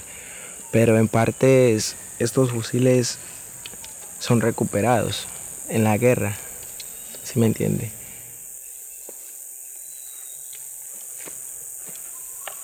Y pues a mí me parece hermoso, por eso lo cuido. Igual nosotros no, no ingresamos porque, porque nos gusten las armas. Nosotros ingresamos por el pueblo colombiano. Pues sí, la verdad yo quiero mucho mi fusil, pero la verdad es que me va a tocar cambiarlo por, por el país. Creo que ahora mi arma va a ser las palabras que, que salgan de mi voz, de mi mente. Así arranca, así arranca Colombia in My Arms. Es un documental de Jenny Kivisto y Yussi Rastas que muestra el proceso de desarme que siguió el tratado de paz firmado en 2016 entre el gobierno colombiano y el grupo guerrillero Las FARC. Los documentalistas de origen finlandés registraron los principales problemas que padece ese país luego de la firma de los tratados de paz, la desigualdad, el empobrecimiento de familias dedicadas a la siembra y cultivo de hojas de coca, así como la violencia. Para realizar este documental, Jenny Kivisto y Yussi Rastas vivieron 18 meses en Colombia, cinco de los cuales fueron en un campamento guerrillero en la zona de la Perla del Pacífico, en Tumaco. Este trabajo cinematográfico le sigue los pasos a Ernesto, un guerrillero de las FARC en el departamento de Nariño después de los acuerdos de paz. Ernesto habla de paz aunque en realidad no haya cambiado la situación del país. En diversas entrevistas, los realizadores han señalado que la supuesta paz entre el gobierno y la guerrilla no es tan obvia ante la desigualdad y la pobreza. Pues vamos a conversar sobre la realización de este documental y los acuerdos de paz en Colombia. Este día nos acompañan sus realizadores. Por mi parte, yo presento a Jussi Rastases, director de cine documental y cinematógrafo finlandés. Ha vivido cuatro años en Sudamérica, en Colombia, en Perú y en Chile. Ha dirigido una serie de cortometrajes sobre racismo y discriminación y también trabajado como realizador audiovisual para la Cruz Roja Internacional en zonas de conflicto y desastre como en Ucrania, en Siria y en África, en el continente africano. Mm, Yussi Rastases, gracias por estar con nosotros en primer movimiento. Mm, Bienvenido. Muchísimas gracias. Saludos desde Finlandia. Sí, muchísimas Saludos. gracias allá en Helsinki, tan lejos y tan cerca. Jenny Kivisto es, la, es a quien presento. Ella es directora de cine documental. Ella es finlandesa. Ha vivido en- y estudiado en Colombia por siete años. Actualmente cursa la maestría en realización de documentales en la Universidad de Aalto en, en, en Finlandia. Bienvenida, eh, Jenny, por, por estar aquí este día con nosotros, aquí en Primer Movimiento. Felicidades por su trabajo. Hola, hola, buenos días. Gracias. Gracias. Gracias Jenny, gracias Yussi, bienvenidos ambos. Pues bueno, coméntenos por favor en qué momento se emprende el proyecto para realizar este documental, en qué momento estaba Colombia y cómo entran ustedes también a este espacio, a la selva, a Tumaco y empiezan a realizar su trabajo. Jenny Kibostoes. Sí, bueno, estuvimos en finales de 2016 en Colombia, como habíamos pues ido y venido entre Finlandia y Colombia continuamente. Entonces estuvimos ahí en, en, en justo el momento cuando se firmó el acuerdo de paz con las FARC. Y no pensamos realizar este tipo de trabajo tan extenso y complejo, pero no sé, la vida nos llevó a, a, esto y cuando ya estuvimos, después de un mes haber estado en Colombia, estuvimos en campamento de las FARC y decidimos realizar este documental. Yussi, eh, ¿qué, cuáles fueron las adversidades eh, para realizar un documental de, este tipo? Cuéntanos, por favor, al respecto. Pues ah, la idea original era hacer un documental muy distinto, porque, ah, porque queríamos hacer un documental ah, be- bello, tranquilo, sobre la paz de Colombia, pero, pero como ah, ah, empezaron a ver como cosas que no eran, no tenían nada que ver con, con, con la paz, ah, empezó a haber como tensiones en la sociedad colombiana, tanto en las ciudades como en el campo también. Entonces, ah, nosotros nos teníamos que ajustar y cambiar un poco incluso el estilo del documental y empezar a seguir los sucesos en la sociedad. Entonces, al final es, es un documental bastante duro, una reflexión muy dura, algo, algo muy, muy diferente que empezamos a hacer originalmente. Algo que es muy evidente en el documental es que quienes están frente a la cámara son personas. Son personas que poseen una psicología, una bondad, una resistencia ideológica, una visión que es eh, algo muy, muy, muy complejo en el documental contemporáneo, crear una visión artística de una realidad política tan dura como esta. ¿Cómo eligieron mm, Jenny Kivistoes a los personajes? ¿Cómo supieron que era Ernesto el hilo documental, el hilo, argumental de este documental? Sí, bueno, primero que todo nosotros eh, decidimos no que no vamos a grabar las cabezas eh, de este como las negociaciones como Juan Manuel Santos o Timochenko, el jefe máximo de las FARC, no no no queríamos como discursos políticos, sino más bien justamente encontrar personas de común corriente.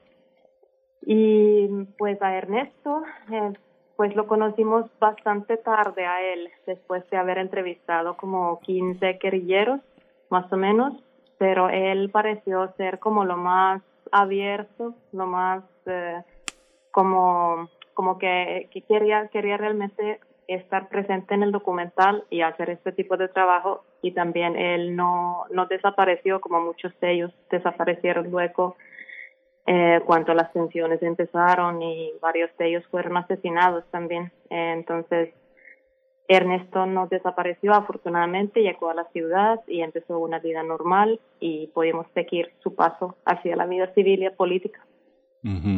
Yo sí, una de las cosas que a mí personalmente eh, me, gustó mucho del documental, hay un tiempo, hay un tiempo de la escucha. Ernesto habla y, y, la- y la- y los, eh, y sus compañeros lo escuchan, pero también hay un tiempo que es el tiempo de los políticos, que declaran, que llegan, que, que se lanzan. La presencia de la derecha a la que ustedes tuvieron un gran acceso, yo creo que justamente por ser extranjeros y tener una mirada por encima de los intereses nacionales. También el tiempo de la, de la ideología, distintos tiempos de una, de una Colombia que se instala en un tiempo particular de resistencia en Latinoamérica. Pareciera que no es el presente de la globalización. Es algo eh, eh, pro- eh, a propósito en el documental retratar estos tiempos. ¿Cómo es el tiempo en Colombia in My Arms? Mm, pues ah, no estoy seguro si entendí bien ah, como la pregunta, pero, pero ah, como que empezamos a, buscar personajes, como que buscar ah, protagonistas que, que, que, podían explicar esta situación y, la complejidad que, vivía Colombia. Y, así llegamos a tener estos personajes ah, que salen en el documental y, y creo que es, es, es bastante universal como que, que la derecha, por ejemplo, como que, que tenemos ah, ah, los mismos personajes aquí en, en, Finlandia también y en muchos países se nota que, que existen estas eh, mismas fuerzas de poder en, en, muchísimos países. Entonces queríamos hacer como algo, algo universal y, eh, y como, como queríamos hacer como una re- reflexión humana en general en, el documental, pero también como reflejar como tendencias ah, actuales que, son globales. Eh, realizar el trabajo documental en ciertas zonas pues tiene su riesgo. Lo saben en Colombia, lo sabemos en Latinoamérica, lo sabemos particularmente también en México en el caso del trabajo periodístico. Eh, Yusi y, también Jenny, esta pregunta es para ambos, eh, que nos cuenten desde su propia perspectiva, porque eh, en épocas pasadas era muy complicado llegar a territorio de la guerrilla. A ustedes les toca llegar en un momento de transición donde ya se presentan los acuerdos de paz, donde las personas empiezan una especie de diáspora hacia otros espacios, empiezan a dejar la selva, eh, otros no, otros eh, eligen otras vías. ¿Cómo fue ese momento que nos pudieran transmitir lo que se vivía en estos espacios, en el campo, en la selva, en este momento de transición donde a veces las fronteras empiezan a borrarse sobre lo que se puede y lo que no se puede hacer más eh, luego de los acuerdos de paz? Jenny. Sí, acerca de la peligrosa de la, de la situación fue pues esto fue un exactamente el momento cuando se podía estar y entrar a este lugar donde estuvimos filmando en Tumaco.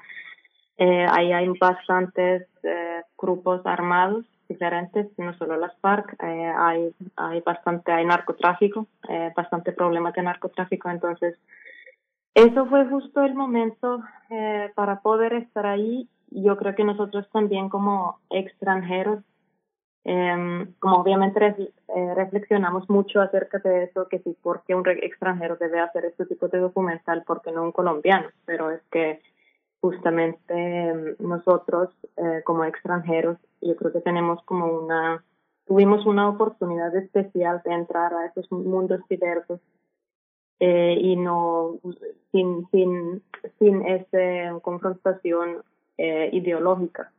Nosotros no no, no, no teníamos ese tipo de problemas como quizás un colombiano cineasta podría eh, tener hasta amenazas. Y eh, allí, en, como pasamos en, en, en, esa área, en total como cinco meses, uh, como que un mes en Tumaco, después otro mes en Bogotá y volvimos a Tumaco y en Tumaco estuvimos por, por esos cinco meses y, y durante el año y medio que estuvimos allí eh, se podía ver un cambio enorme, que, en el principio había como muchísima esperanza uh, de paz uh, en los guerrilleros y en los campesinos y en todo el mundo, pero poco a poco como que como que se empezó a cambiar uh, la atmósfera allí y, se empezó a sentir peligro, em empezó a haber muertes, uh, y, y pasó también la masacre que, que, está, que se ve también en el documental. Entonces uh, fue muy duro ver y vivir e, e, ese, ese, como, ese cambio uh, y cambiar las esperanzas de paz a algo que a, a una realidad muy violenta. Uh -huh. esta parte de siempre cuando un periodista, un documentalista logra entrevistar, uh, logra tener un testimonio de las dos partes, siempre hay una que se siente traicionada, siempre hay alguien que dice con ellos no hables, ellos no tienen la razón. ¿Cómo ha sido la, la recepción, la visión de un documental como el suyo frente a las fuerzas políticas que cada uno cree tener la razón? Jenny Kivistoes, ¿cómo lo observas tú? Eh, ¿En Colombia refieres? Sí, en Colombia. En Colombia. Uh, sí, el documental sí se ha mostrado en Colombia. Lastimosamente se ha podido pues hacer muy poca publicidad o muy poco pues visibilidad como no hay cines en este momento eh, y pues por COVID ha sido difícil eso. Pero sí se ha escrito en prensa, se ha escrito notas positivas. Se ha reconocido que el documental es polifónico, que justamente es algo que yo creo que lo logramos hacer un trabajo objetivo en ese sentido, eh, demostrar diferentes voces eh, sin hacer propaganda a ningún partido, pero mantener como una reflexión bastante dura también hacia la desigualdad y poder que vive el país. Entonces, yo creo, sí, en Colombia hemos recibido más que todo como buenas críticas. Las malas no, no lo sabemos, por lo menos, no uh -huh. hemos escuchado tanto. Yusi, ahí cuando eh, eh, las entrevistas eh, por parte del gobierno, por parte de la derecha, de, de- de- de todo eh, este, este gran terrateniente que está al frente, ¿cómo, cómo- cuéntanos un poco cómo fue? Eh, Es un poco un personaje delirante, es un personaje muy fársico también. ¿Cómo, cómo decidieron incluirlo también como uno de los ejes del, del, del documental, Yusi? Creo que, creo que ambos, tanto Yusi como Jenny, eh, este, se, se cortó la línea, pero, pero bueno, se- eh, estábamos ya hacia el cierre y vamos a esperar a que la producción pues nos pueda contactar de nuevo. Estamos hablando hasta Helsinki, por allá son las 4 de la tarde, casi las 5 de la tarde. Entonces, bueno, creo que ya los tenemos, que nos comente la eh, producción. Así, todavía no los tenemos. Estamos no. conversando sobre Colombia in My Arms, este documental eh, realizado por Jenny Kivistoes y Yusi Rastaes, eh, Rastases, Rastases, que bueno, eh, nos dan una mirada, una mirada desde muchos lugares, desde muchos flancos sobre el momento del desarme en Colombia. Miguel Ángel, ya los tenemos a los Ya los tenemos. Yusi, esta, eh, te, te preguntaba sobre este gran personaje de la derecha, esta especie como de personaje, gran personaje delirante que lo observan desde eh, contrapicadas, eh, tomas eh, muy abiertas. Es un gran personaje, es el gran guiñol de la, de la derecha y de una visión de una Colombia que es muy rica, muy poderosa, desde esta parte de, de los terratenientes, de las haciendas. Cuéntame, ¿cómo tomaron esa decisión argumental de darle ese peso a ese, a ese personaje? Es un sobreviviente auténticamente del mundo feudal, ¿no? ¿Cómo lo, cómo lo observas tú? Ah, ¿Te refieres a- al aristócrata? O, Sí, o al aristócrata, al aristócrata. Sí, sí. Pues sí, fue como una sorpresa muy grande para nosotros también que podía existir alguien como él. Ah, fue una casualidad total para, para encontrarnos con, con él. Como ah, estuvimos, ah, habíamos grabado por un mes en Tumaco con, con las FARC y con los campesinos cocaleros. Y los campesinos se referían que, que son, son los esclavos de hoy en día. Y justo después de volver a Bogotá, ah, empezamos a buscar como alguien que, que odie las FARC y que viviera en la ciudad. Y, nuestro productor de campo empezó a buscar gente y, este personaje fue el primer ah, que, que nos ah, presentó.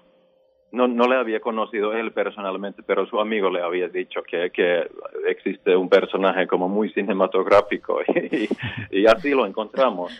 Y, y realmente no nos podíamos imaginar que alguien así podría existir como, como realmente este, de- como descendiente de los conquistadores españoles.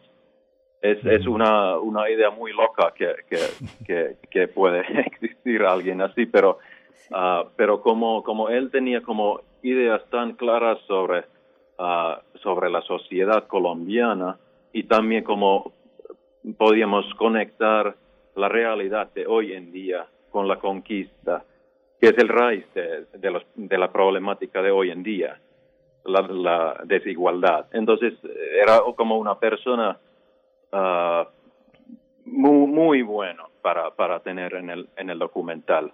Y en Colombia nunca ha pasado después eh, pues de la conquista hay cosas que nunca nun- nunca han cambiado. Por ejemplo, hay no hay una reforma real eh, de la tierra eh, que, que se hubiera tenido que realizar y el orden eh, de las cosas es bastante similar. Que hace pensar como el eh, el valor que tienen las eh, etnias indígenas en este momento en la sociedad o, o quienes están en el poder, eh, se puede ver que hay como que hay, hay una conexión hacia la conquista. Por supuesto, directamente y además hay una reivindicación muy interesante de la afro, de los afro- afrocolombianos, de la negritud, mm, de los eh, y esto entre los campesinos coca-coleros, que es al menos lo que pudimos ver en el documental. Pero bueno, se nos empieza a agotar el tiempo y, y queremos preguntar también dónde podemos ver este documental, cómo nos acercamos como público mexicano a esta producción, eh, Yusi. Sí, bien, está, está ah, disponible en Amazon Prime, ah, Docs en línea, Movies, ah, Google Play, iTunes, Apple TV. Está en, en todas estas plataformas para, para que lo vean. Y recomendamos especialmente Docs en línea, que es una plataforma mexicana. Perfecto. Docs en línea, ajá, como docs de documental, así la, la sí. palabra, perfecto. Pues les agradecemos, de verdad fue muy interesante ver su documental. Ayer, nada más les comento muy brevemente, Yusi, Jenny, ayer eh, comentábamos eh, con un historiador colaborador de este programa acerca de la guerrilla, un tipo de guerrilla mexicana muy especial, muy específica que se dio en Guerrero, en el estado de Guerrero, donde también hay una siembra, bueno, siembra de amapola, de marihuana, en fin, de otros cultivos que todavía son ilícitos. Y eh, esta charla sobre la historia de esta guerrilla en los años 70, donde también hubo grupos para- paramilitares, campesinos, una mezcolanza también muy interesante y salía al cuento este, este documental de ustedes, eh, Colombia in My Arms. Eh, hay Ah, un wow. reflejo interesante entre México y Colombia al respecto. Mm. Así es que bueno, fue muy disfrutable de verdad, muy interesante. Ojalá que la audiencia pueda acercarse a Colombia in My Arms de Jenny Kivistoes y Yusi Rastaces. Les agradecemos a ambos. Jenny, muchas gracias. Muchísimas gracias. Muchas gracias. Muchas Gracias, gracias, a ustedes. Sí, Docs MX es el gran espacio de, de- de documentales, el gran festival que hemos, del que hemos hablado aquí en Primer Movimiento y un espacio también que contribuye al conocimiento de- de- del documental en el mundo. Eh, los eh, quienes encabezan Docs MX tienen un acervo documental que vale muy mucho la pena conocer, vale mucho la pena esa inversión de tiempo, de dinero en un espacio que es nuestro, que es mexicano y que y que debemos sostener justamente en estos tiempos donde el cine confinado es una opción para, para, para mucha gente. ¿no? Por supuesto, pues bueno, ahí está hecha la invitación. Nos vamos a despedir ya de esta hora de la radio Nicolaita. Nos vamos a despedir con música, con una complacencia musical para Carmen Valencia. Voy en el metro a cargo de Oscar Chávez. Y bueno, con esto despedimos la hora, pero seguimos en www.radio.unam.mx y también en el 96.1 de FM. Vamos con música y después al corte.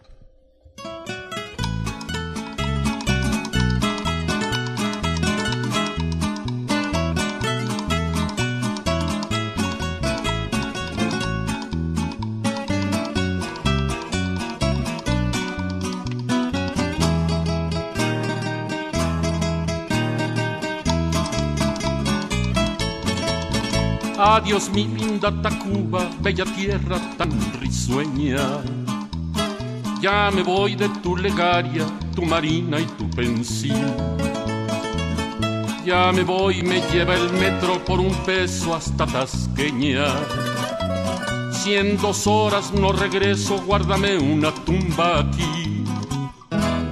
Al bajar a los andenes escuché esta cantaleta. Al mirar llegar los trenes no se aviente para entrar. Si en 17 segundos no ha podido ni se meta, ni se baje la banqueta que se puede rostizar. Voy en el metro, que grandote, rapidote, que limpiote. Qué diferencia del camión de mi compadre Filemón que va al panteón. Aquí no admiten guajolotes, tamarindos o pilotes, ni guacales con elotes, ni costales con carbón.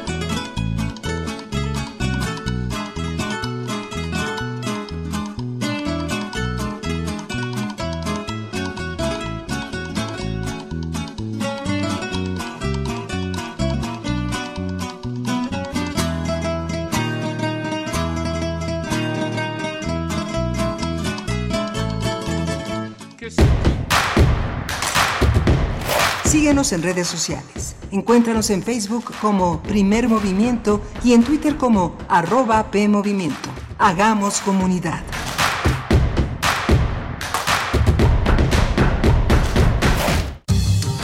La ciencia que somos. La ciencia que somos. Iberoamérica al aire.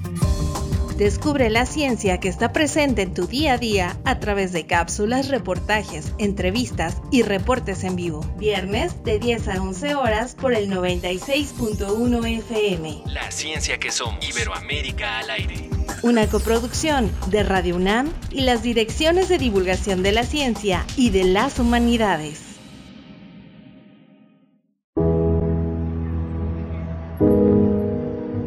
En el México de antes nos tenían de rodillas.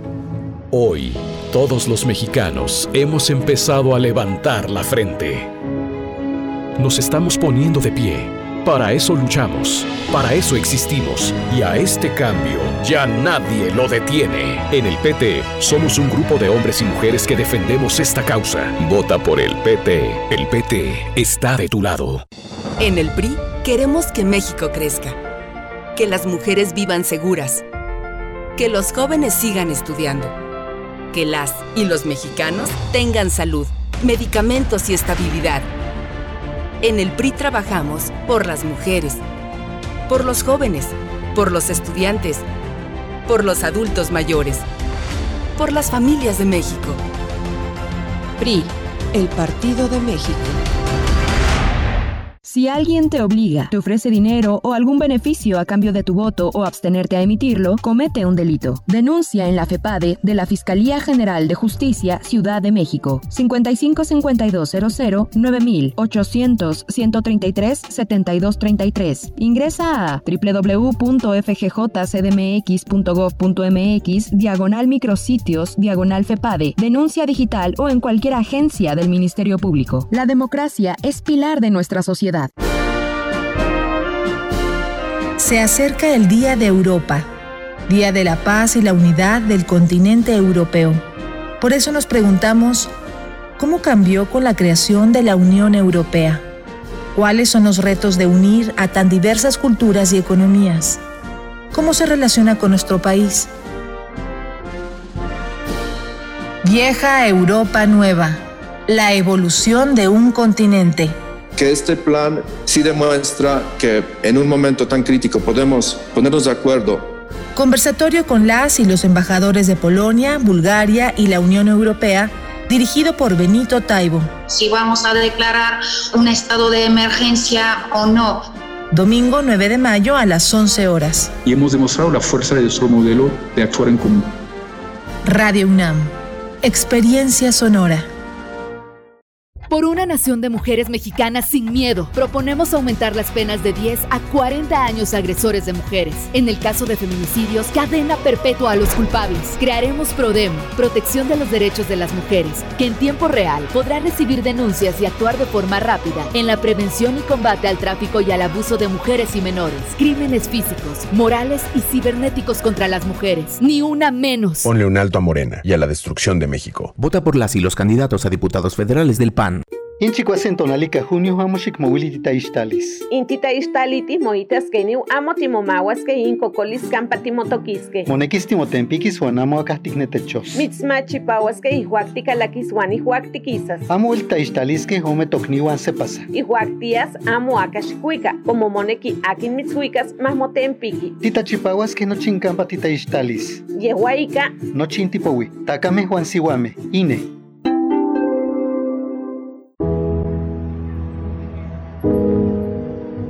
En el México de antes nos tenían de rodillas. Hoy, todos los mexicanos hemos empezado a levantar la frente. Nos estamos poniendo de pie. Para eso luchamos, para eso existimos y a este cambio ya nadie lo detiene. En el PT somos un grupo de hombres y mujeres que defendemos esta causa. Vota por el PT. El PT está de tu lado. ¿Sabes a cuántos mexicanos llega la red de medios públicos de México? La red está presente en cada uno de los estados del país y unidos llegamos a más de 94 millones de mexicanos. Somos la red y tú eres parte de ella. Las radiodifusoras y televisoras públicas estamos a tu servicio, al servicio de México. Encuentra la música de primer movimiento día a día en el Spotify de Radio UNAM y agréganos a tus favoritos.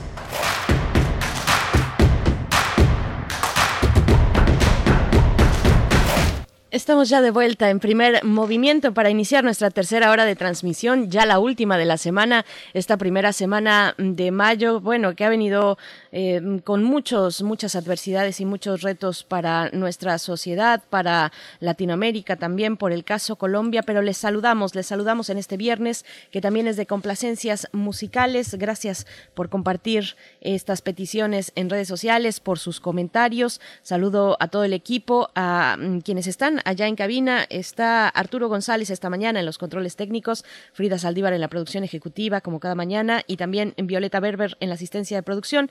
Miguel Ángel Quemain en los micrófonos. ¿Cómo estás, Miguel Ángel? Hola, Berenice Camacho, buenos días, buenos días a todos nuestros amigos, nuestros colegas, nuestros compañeros, nuestros radioescuchas, todo este universo de, de, voces y de escucha que hay eh, eh, alrededor de eh, Radio UNAM, este privilegio que significa estar en, este, en este gran espacio.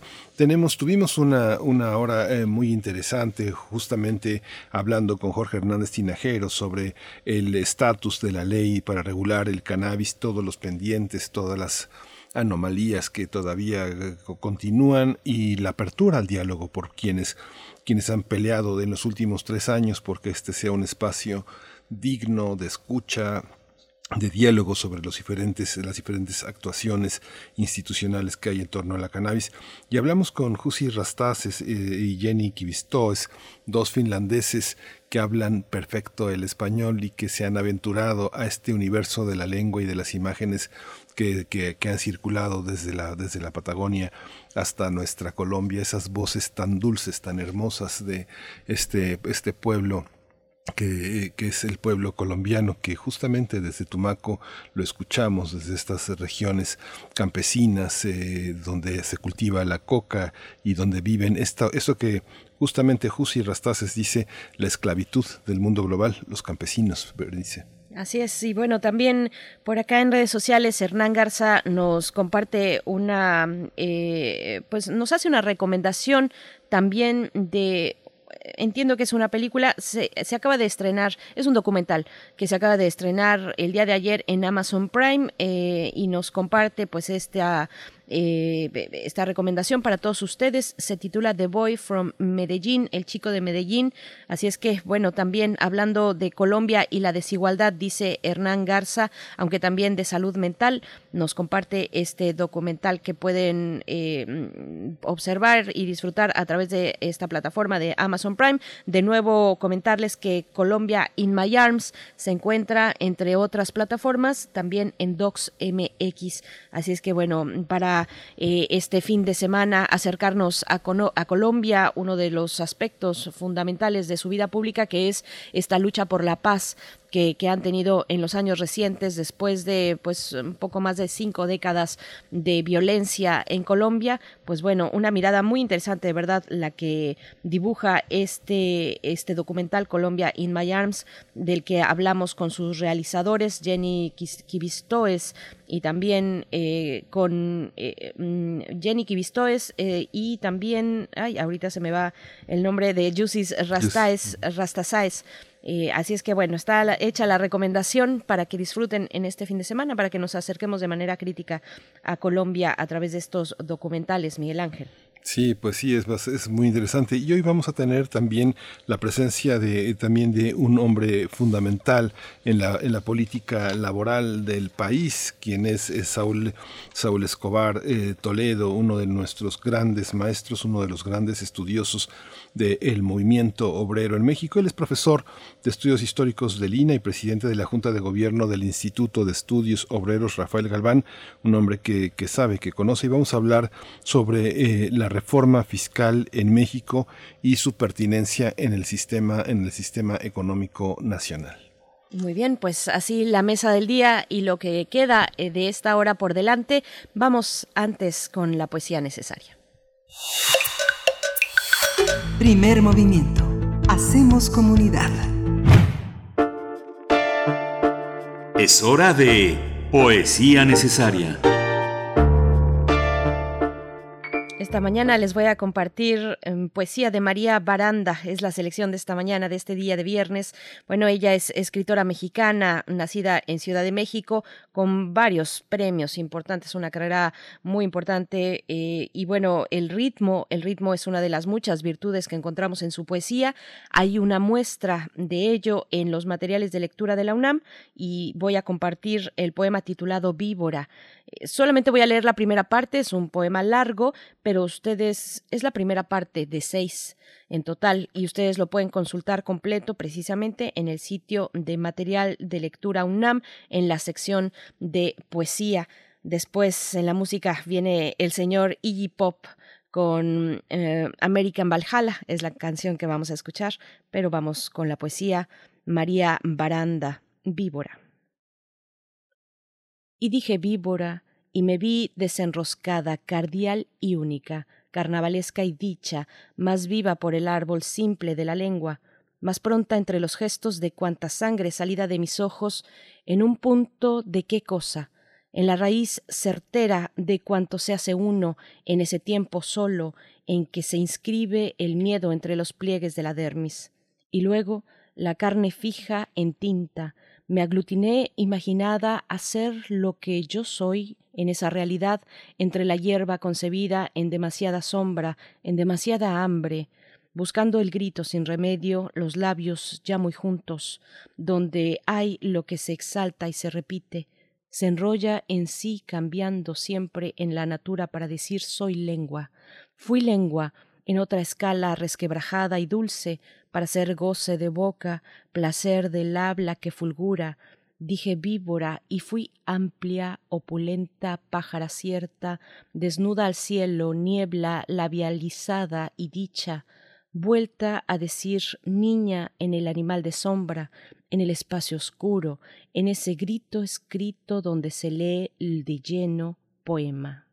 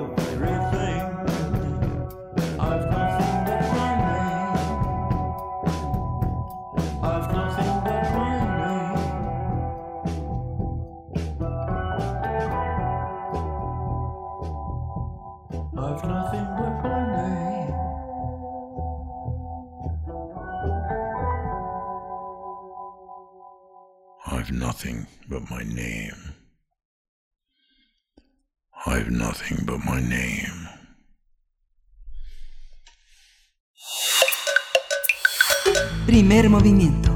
Hacemos comunidad. La mesa del día. La urgencia por contar con una reforma fiscal en México ha cobrado más importancia en los últimos meses ante los efectos provocados por la pandemia de COVID-19. Algunos estudios e informes señalan la necesidad de aumentar los recursos disponibles del Estado para hacer frente a las consecuencias económicas y sociales ante la crisis desatada por el coronavirus.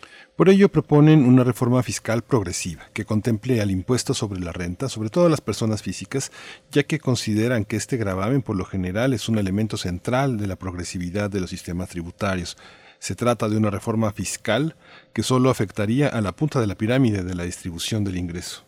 Los expertos han considerado que otro elemento para aumentar los ingresos tributarios es a través de las deducciones, ya que los beneficios de este concepto se encuentran concentrados en los cuantiles más altos de la distribución de ingresos. Vamos a conversar sobre la reforma fiscal pendiente en México y la urgencia de su implementación ante las circunstancias económicas y sociales provocadas por la pandemia. Está con nosotros un experto, el profesor Saúl Escobar Toledo. Él es profesor de estudios históricos eh, del INA, es presidente de la Junta de Gobierno del Instituto de Estudios Obreros Rafael Galván, que es un hombre que ha pensado, ha pensado durante muchos años el tema del trabajo, el tema de la justicia laboral. Saúl Escobar Toledo, bienvenido, siempre es un gusto conversar con usted. ¿Qué tal? Buenos días, muchas gracias, Miguel Ángel, muchas gracias, Berenice, a tus órdenes. Muchas gracias, profesor Saúl Escobar. Pues bueno, por muchos lugares, en muchos lugares, en todos lados, foros, charlas, escenarios, se habla de la urgencia de la reforma fiscal y ahora en tiempos de pandemia y de emergencia eh, sanitaria también se hace imprescindible traerlo a la discusión, pero son varios los caminos. ¿Cuáles son estas rutas que se empiezan a plantear? ¿Cómo llegar ahí de manera progresiva? ¿Qué podemos eh, pues anotar para el inicio de esta charla? Bueno, yo diría que por, por lo pronto tenemos la experiencia colombiana, que hoy es un conflicto muy álgido, muy fuerte, la gente está en la calle, está protestando, precisamente por una reforma fiscal. Pero esta reforma fiscal es completamente distinta a la que se propone eh, por varios grupos de economistas, de personas interesadas en mejorar la situación del país. Yo creo que el presidente colombiano cometió un serio error, echó gasolina al fuego en un momento en que la gente había sufrido eh, serios eh, problemas eh, y se había empobrecido más como resultado de la pandemia, como todos sabemos perdieron su empleo, dejaron de trabajar. Y lo que proponía el presidente de Colombia era aumentar el IVA, el impuesto al valor agregado, a algunos eh, mercancías de primera necesidad que estaban exentas o que todavía están exentas, pero que él proponía que se quitara esa exención. Eh, y pues la gente se enojó mucho porque dentro de esos productos que se tenía pensado eh, aplicar el IVA, eh, pues estaban alimentos, este, bienes de consumo, etcétera. Y también propuso un aumento del impuesto sobre la renta, pero no parejo, sino que afectaría sobre todo a las clases medias y medias bajas. Entonces, esta es la ruta equivocada. Sí se necesita una reforma fiscal, pero no como la que planteó el presidente de Colombia, sino más bien, curiosamente, como la que propone el presidente Biden en Estados Unidos.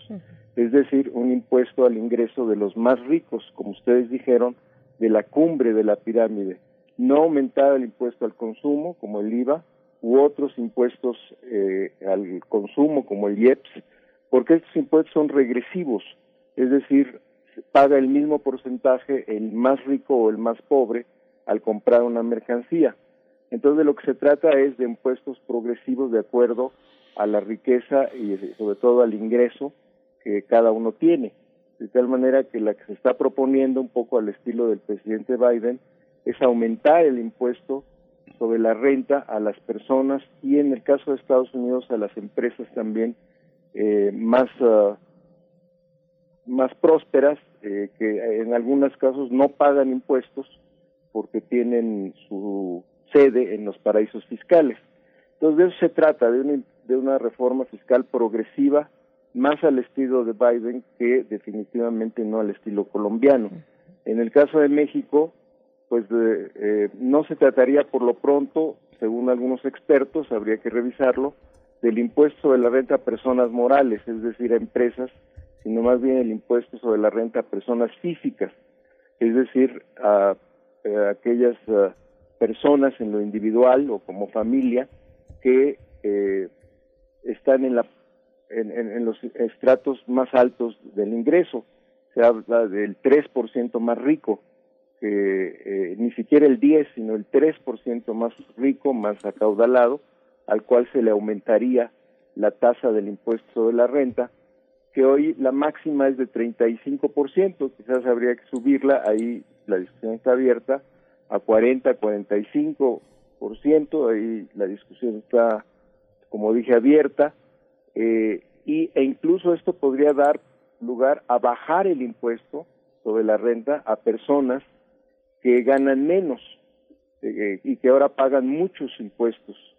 Eh, eh, las tasas de impuesto para las personas que ganan menos son relativamente altas y son muy bajas para los que ganan más. Entonces se trataría de corregir también esta situación. En fin, se trata de una reforma fiscal progresiva y progresista que trataría de obtener recursos, sobre todo de los más acaudalados. En Argentina, por ejemplo, se planteó también una reforma progresista, pero ahí en, un, en el sentido de afectar o de grabar no solo el ingreso, sino también la riqueza, es decir, los patrimonios que tienen concentrados las personas, sobre todo los patrimonios financieros, porque una cuenta en, en un banco de Estados Unidos o en un paraíso fiscal o, o un cúmulo de acciones de empresas de mucha magnitud, solo la tiene la gente más rica. Ahí en Argentina calcularon que este impuesto a, la riqueza, que sería por única vez, eh, afectaría pues a menos del 1% de la población. Entonces son distintas alternativas, pero sí esta discusión una reforma fiscal en todo el mundo y, y en México también, aunque más tibiamente, eh, porque eh, la pandemia ha afectado los recursos públicos y las necesidades han aumentado. Y el otro recurso que tiene el gobierno para hacerse de dinero, para eh, mejorar los niveles hospitalarios, la atención a la salud, etcétera, pues es la deuda, pero la deuda también tiene sus problemas y eh, lo más indicado es, en todo caso, aumentar los recursos del Estado a través de la vía tributaria. Pues es un poquito el panorama con el que yo iniciaría la, la, la práctica de hoy. Uh. Sin embargo, eh, Saúl, está eh, el, el, nivel de la población económicamente activa y eh, la relación que tiene con la población que contribuye fiscalmente eh, al, al, Estado mexicano eh, en, relación con las capacidades realmente que tiene el SAT son auténticamente una, una salida. El presidente insiste en que no son impuestos, que son contribuciones, que son aportaciones, pero eh, existe esta posibilidad de contribuir, de paliar parte del gasto público con unos impuestos tan raquíticos y con una también una dificultad para cobrar por parte del SAT viejas deudas, viejos deudores, eh, eh, personas físicas? Bueno, eh, el SAT lo ha hecho, creo que bien, podría serlo mejor, pero lo ha hecho bien, ha aumentado la recaudación. Hay muchas empresas y empresarios y personas que no eh, pagaban impuestos o no pagaban los impuestos que marca la ley y eh, el SAT ha, hecho ahora que, los paguen y eso ha aumentado la recaudación por impuesto sobre la renta, pero relativamente poco en función de las necesidades que hay. Creo que hay una mejoría en la eficacia del cobro de impuestos a través del SAT, hay eh, un mayor cuidado y una mayor vigilancia para que no haya lo que se llama la evasión y la ilusión fiscal, con, por ejemplo, las famosas empresas fantasma, entonces ahí hay avances. Eh, lo, lo, el problema es que eh, las tasas efectivamente son bajas relativamente, sobre todo en el impuesto sobre la renta, y eh, aumentarlas es yo creo que un imperativo, hay muchas recomendaciones de diversos organismos internacionales para aumentar la tasa máxima del impuesto sobre la renta. El, y como dije, si se aumenta la tasa máxima, pues tendría que replantearse toda la estructura de cobro del impuesto para que paguen esa tasa máxima los que tienen más, eh, el, los tres, el, los tres el 3% más rico. Entonces creo que sí hay posibilidades de cobrar más, sí hay posibilidades de una mayor eficiencia fiscal y sí hay posibilidades de que aumente la recaudación sustancialmente si hacemos una reforma fiscal progresista. Se habla también de la economía informal, de los informales, eh, que no pagan impuestos, eh, pero en este caso habría que ver que quizás la estructura fiscal no permite que o no alienta eh, que se incorporen a la economía formal los informales, precisamente porque las tasas son altas para los más, para las empresas más pequeñas y más pobres, o para las personas más con menores ingresos, y no tienen ninguna contraprestación. Si les ofreciéramos, por ejemplo, los informales, que si pagan impuestos tendrían seguridad social, pues yo creo que habría más este más respuesta y habría más formalización de estas personas y habría también un aumento en la recaudación. eh, por ejemplo, en el caso de la subcontratación que se acaba de discutir y que se acaba de eh, legislar, pues yo creo que esto va a aumentar también la recaudación, porque yo creo que más empresas van a eh, asegurar a sus trabajadores y se va a reducir también la evasión fiscal que había por esta eh, situación de subcontratación, que en realidad en muchos casos era una simulación, eh, de tal manera que las empresas que contrataban, eh, subcontrataban la nómina a otras eh, que no tenían, que, en donde nadie trabajaba, solamente manejaban la nómina, y eso da pie a muchos eh, fraudes fiscales o ilusión o, alteración de la, digamos, del, de la plantilla laboral y del pago de impuestos sobre la renta y del pago de seguro social.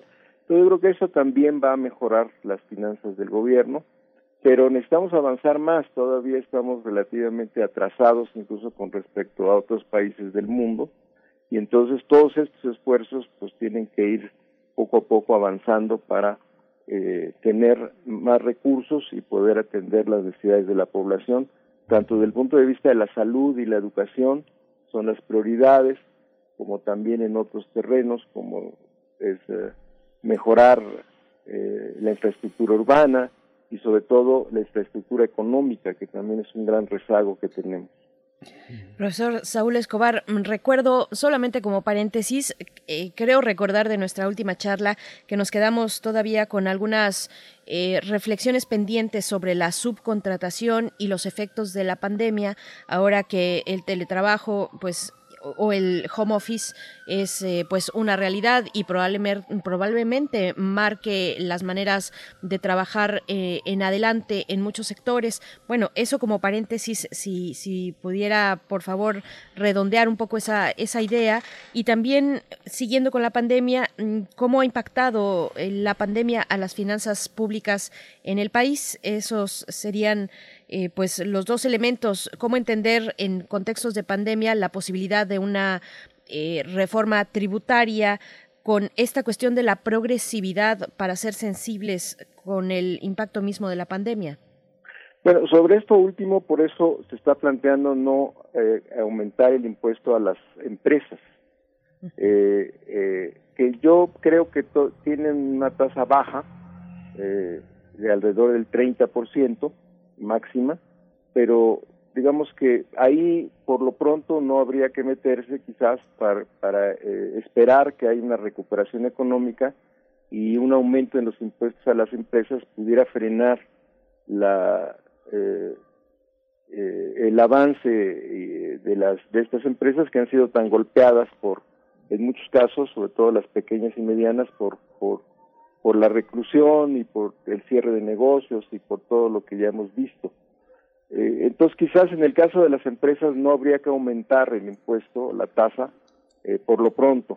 Pero en el caso de las personas físicas, pues eh, eso no, no afecta o no debería afectar eh, la marcha de la recuperación económica, al contrario, creo que podría mejorarla porque si el gobierno inyecta más dinero, recauda más e inyecta más dinero a la economía, pues las empresas van a contratar más personas y pueden eh, recuperarse más pronto.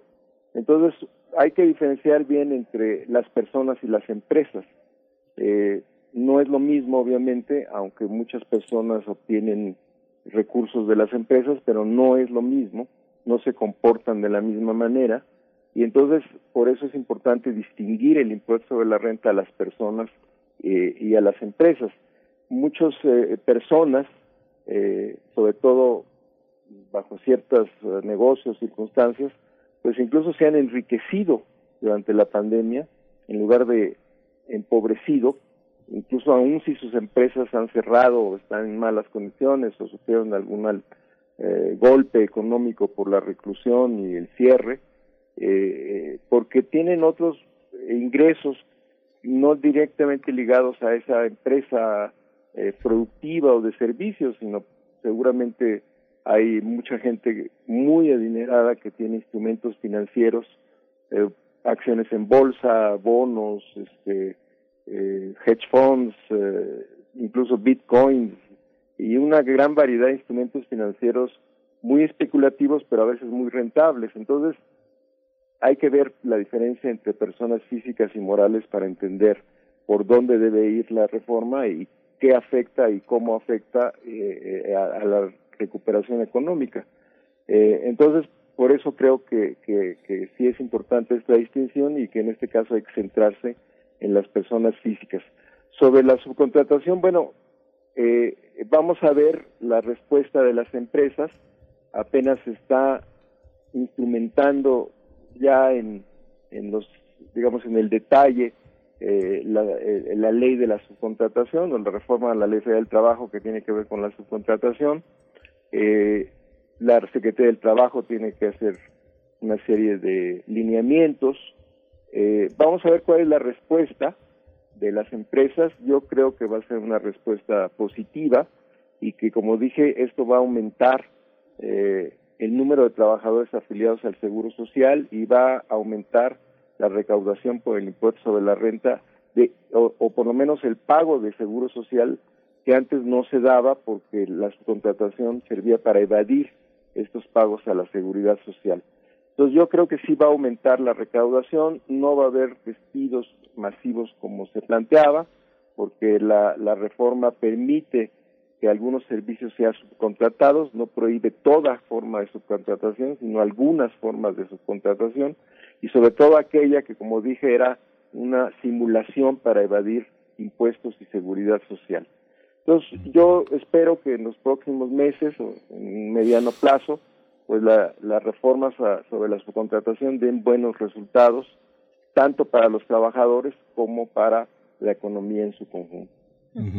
Aunque los mecanismos de austeridad y de implementación de estructuras que se han adelgazado por los dictámenes que han emitido los diputados y la aceptación, la implementación por parte de las estructuras de oficialía mayor, eh, lo que hemos visto a lo mejor de una manera muy fenomenológica, profesor, es que si hay recortes, si hay recortes muy sustantivos de áreas del gobierno y mucha gente ha, ha salido despedida. Lo mismo pasa con algunas estructuras también que han colocado en el home office con otro tipo de prestaciones por parte de las empresas.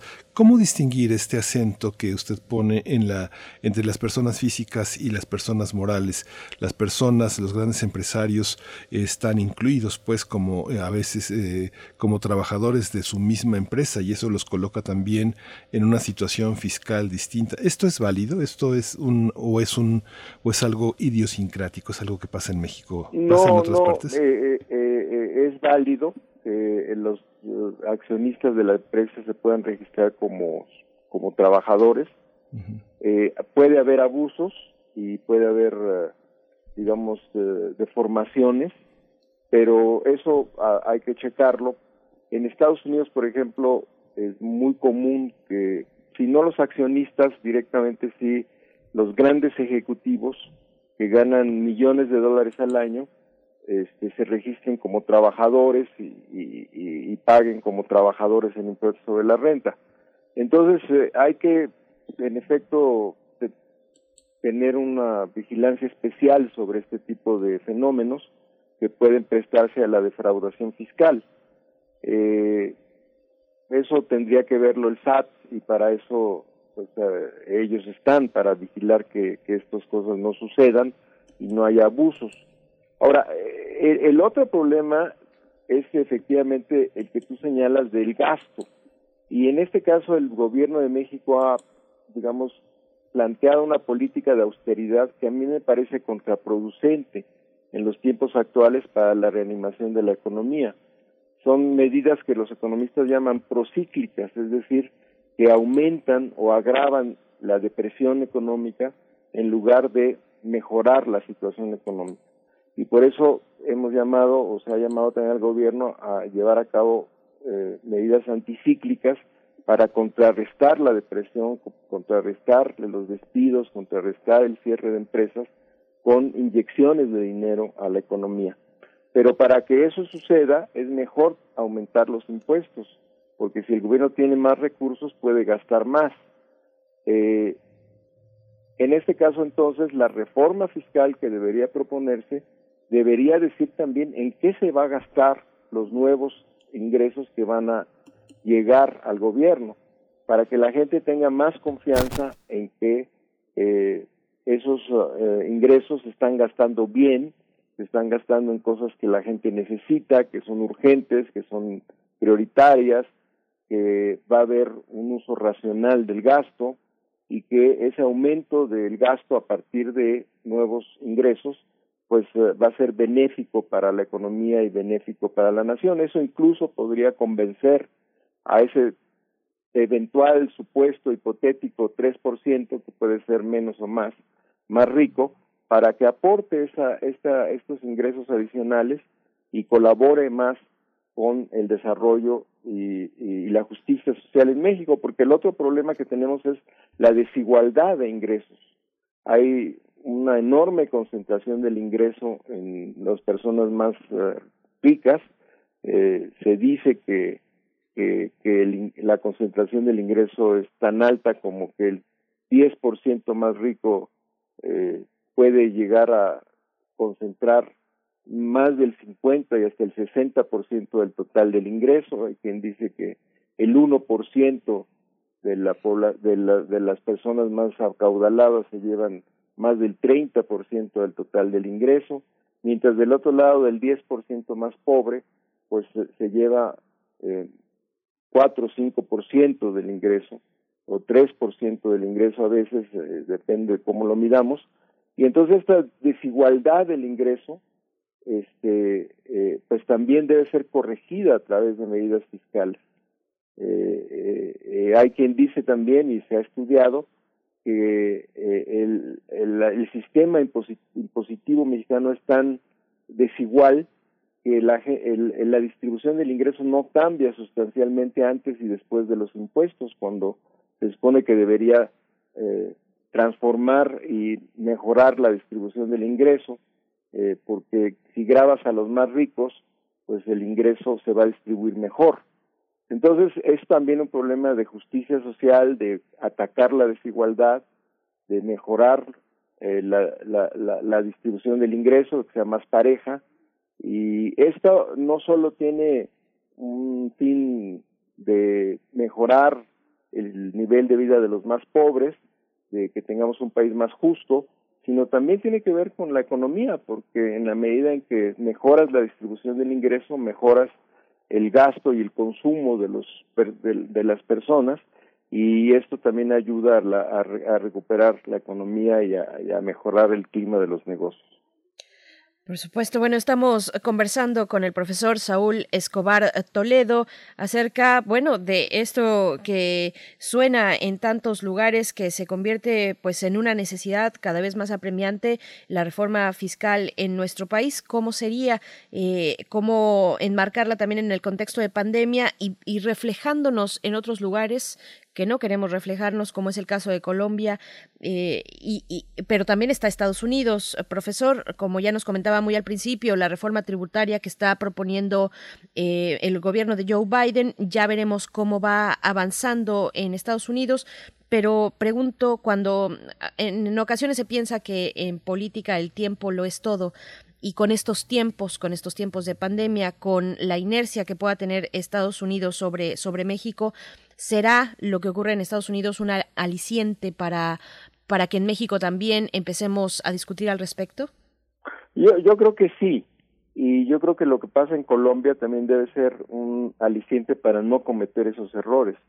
Yo creo que los gobiernos están muy pendientes de, cómo va el mundo y, yo creo que, tanto las ah, propuestas positivas como las negativas yo creo que están siendo observadas con cuidado porque el mundo vive una situación peligrosa desde el punto de vista financiero dado que eh, en todo el mundo en general hubo un cierre de actividades, hubo eh, todos estos efectos que causó la pandemia y esto repercutió en una caída del ingreso y un aumento de las necesidades del gasto en todo el mundo. Es, digo, es, evidente que si tú te enfermas y no vas a trabajar, eh, pues va a disminuir tu ingreso y va a aumentar tus necesidades. En términos generales, ¿no? Digo, como un ejemplo. Entonces, esto le pasó al mundo en general. Entonces, muchos gobiernos recurrieron a la deuda para tener más ingresos y cubrir sus necesidades, desde vacunas hasta hospitales, hasta eh, pues eh, inyectarle dinero a las empresas, a los pequeños negocios, este, ayudar a los que se quedaron sin empleo, etcétera. Y, y hay un problema de deuda que está creciendo en el mundo eh, y entonces frente a ese problema de deuda eh, mundial eh, que cada país se endeudó de manera distinta, pero todos se endeudaron, pues se está recomendando la revisión de los ingresos fiscales para que este problema de deuda no se convierta en una bomba financiera que pudiera estallar en la medida en que los países no van a tener dinero y no van a tener posibilidades de pagar esas deudas que contrataron durante la pandemia.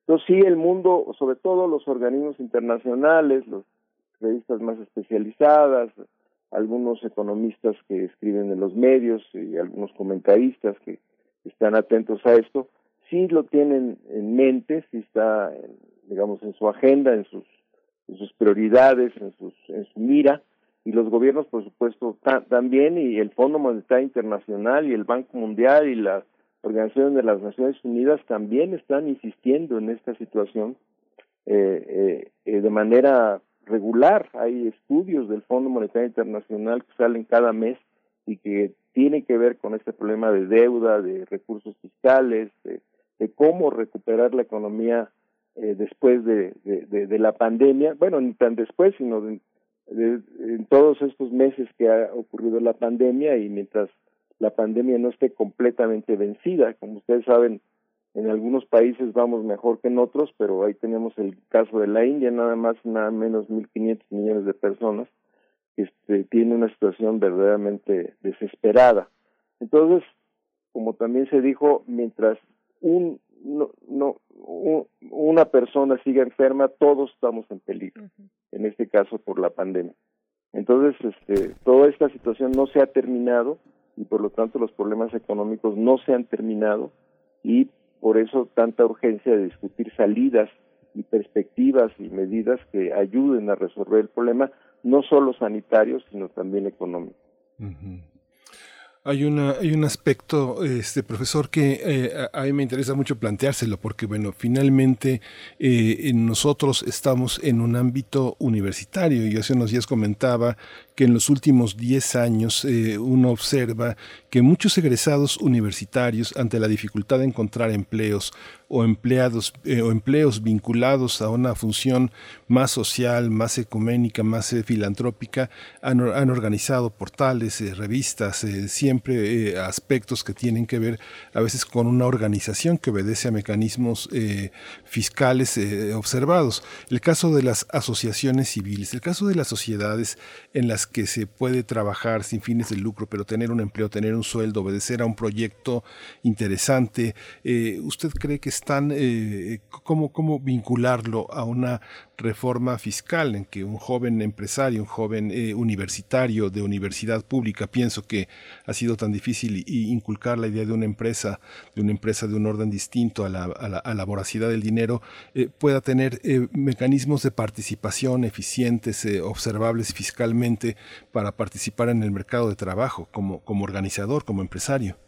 Sí, desde luego que hay que impulsar estos proyectos, tanto de asociaciones o grupos o no lucrativas que tienen más bien un fin de investigación o de apoyo a los derechos humanos o de, digamos, estudio de los problemas nacionales, como de las lucrativas, como de las pequeñas o las startups que les dicen, o las eh, empresas que están surgiendo y que normalmente son pequeñas. En este último caso, sobre todo, el problema fundamental es el crédito.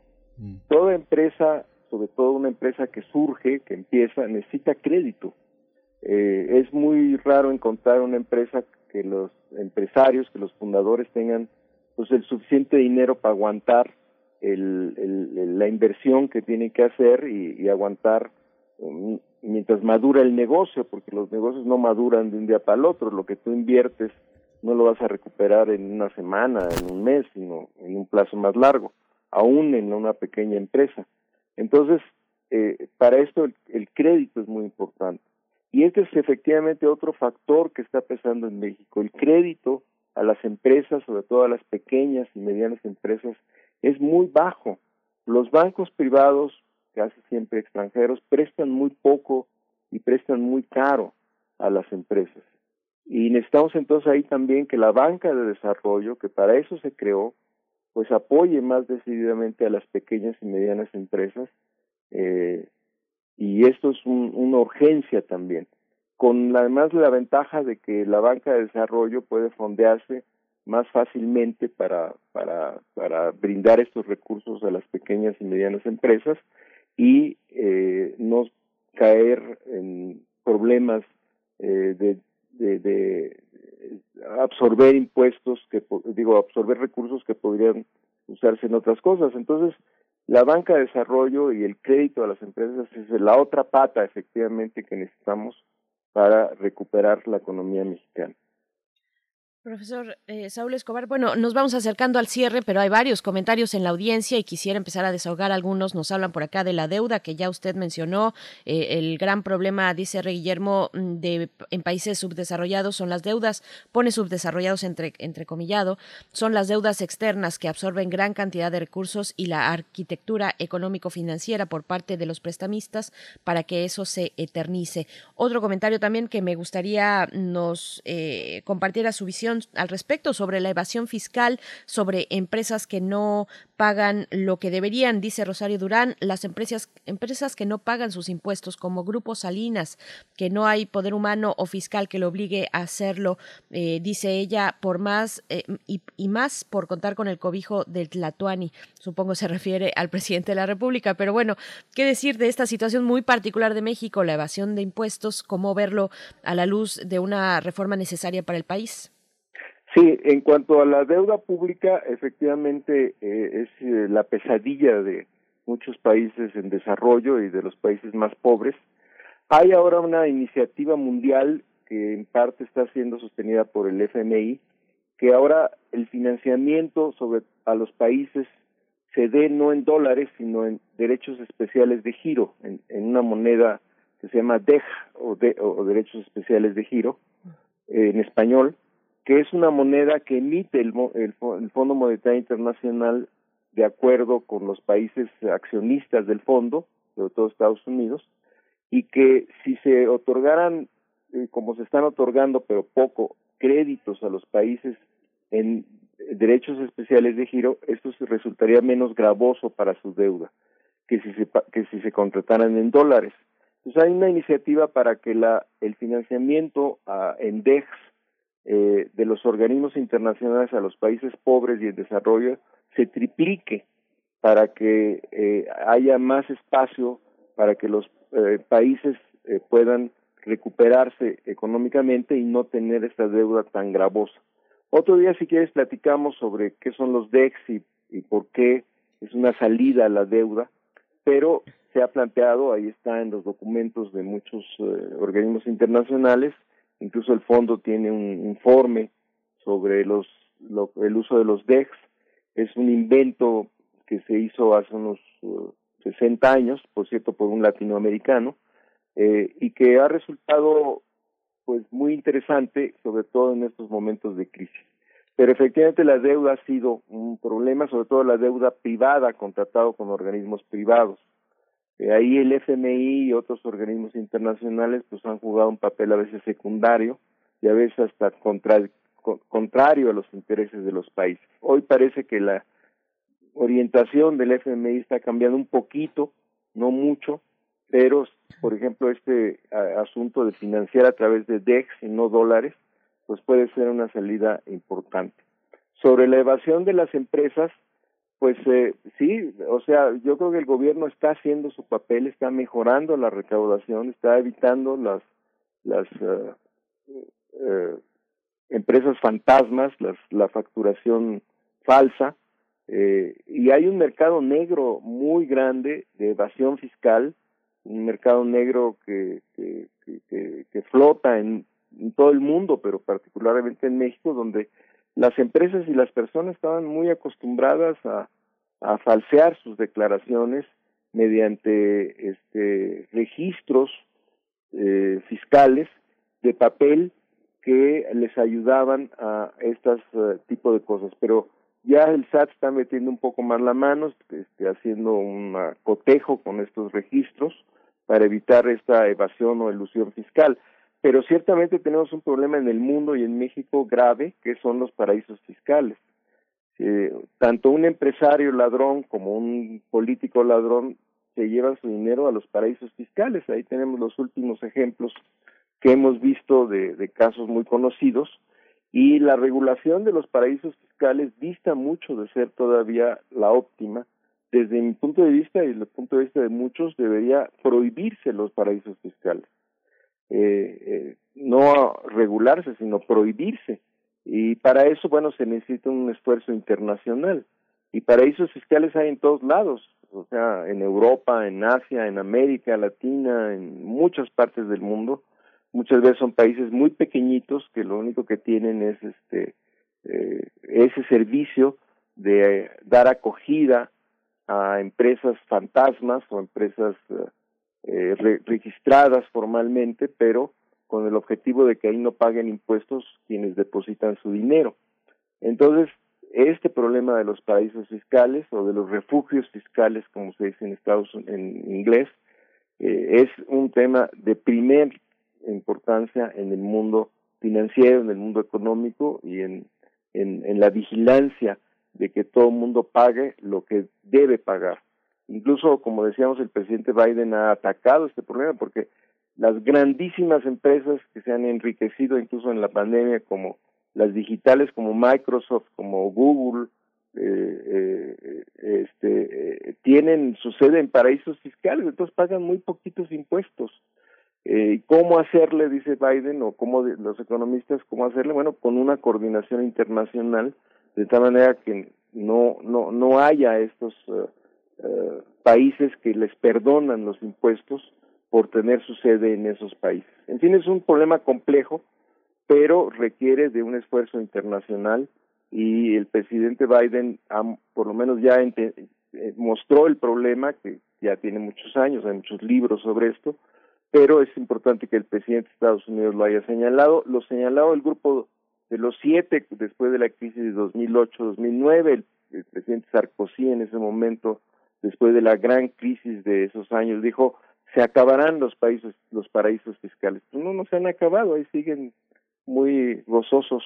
Entonces es una tarea pendiente para evitar la evasión y la elusión fiscal. Sí, eh, profesor, siempre lo exprimimos, pero tengo una pregunta chiquitita, chiquitita. Hay una parte en la que, bueno, los impuestos son necesarios para que eh, para que el país salga adelante, pero el tema el tema de las remesas, el, tras el tema de las remesas hay toda una situación sentimental, emocional. La gente verdaderamente contribuye, eh, trabaja de sol a sol para que alguien tenga una fiesta de 15 años, una boda, un bautizo, para que pueda estudiar, para que pueda pagar la renta. Esta manera de contribuir eh, de parte de las remesas, ¿cómo trasladar ese sentimiento tan poderoso, tan solidario, tan nacional a un ámbito en el que podamos pensar lo nacional. Tendremos que pensar que mientras haya corrupción no vale la pena invertir, no vale la pena darle al país lo que lo que lo que ganamos, lo que podemos ofrecerle como impuestos. Sí.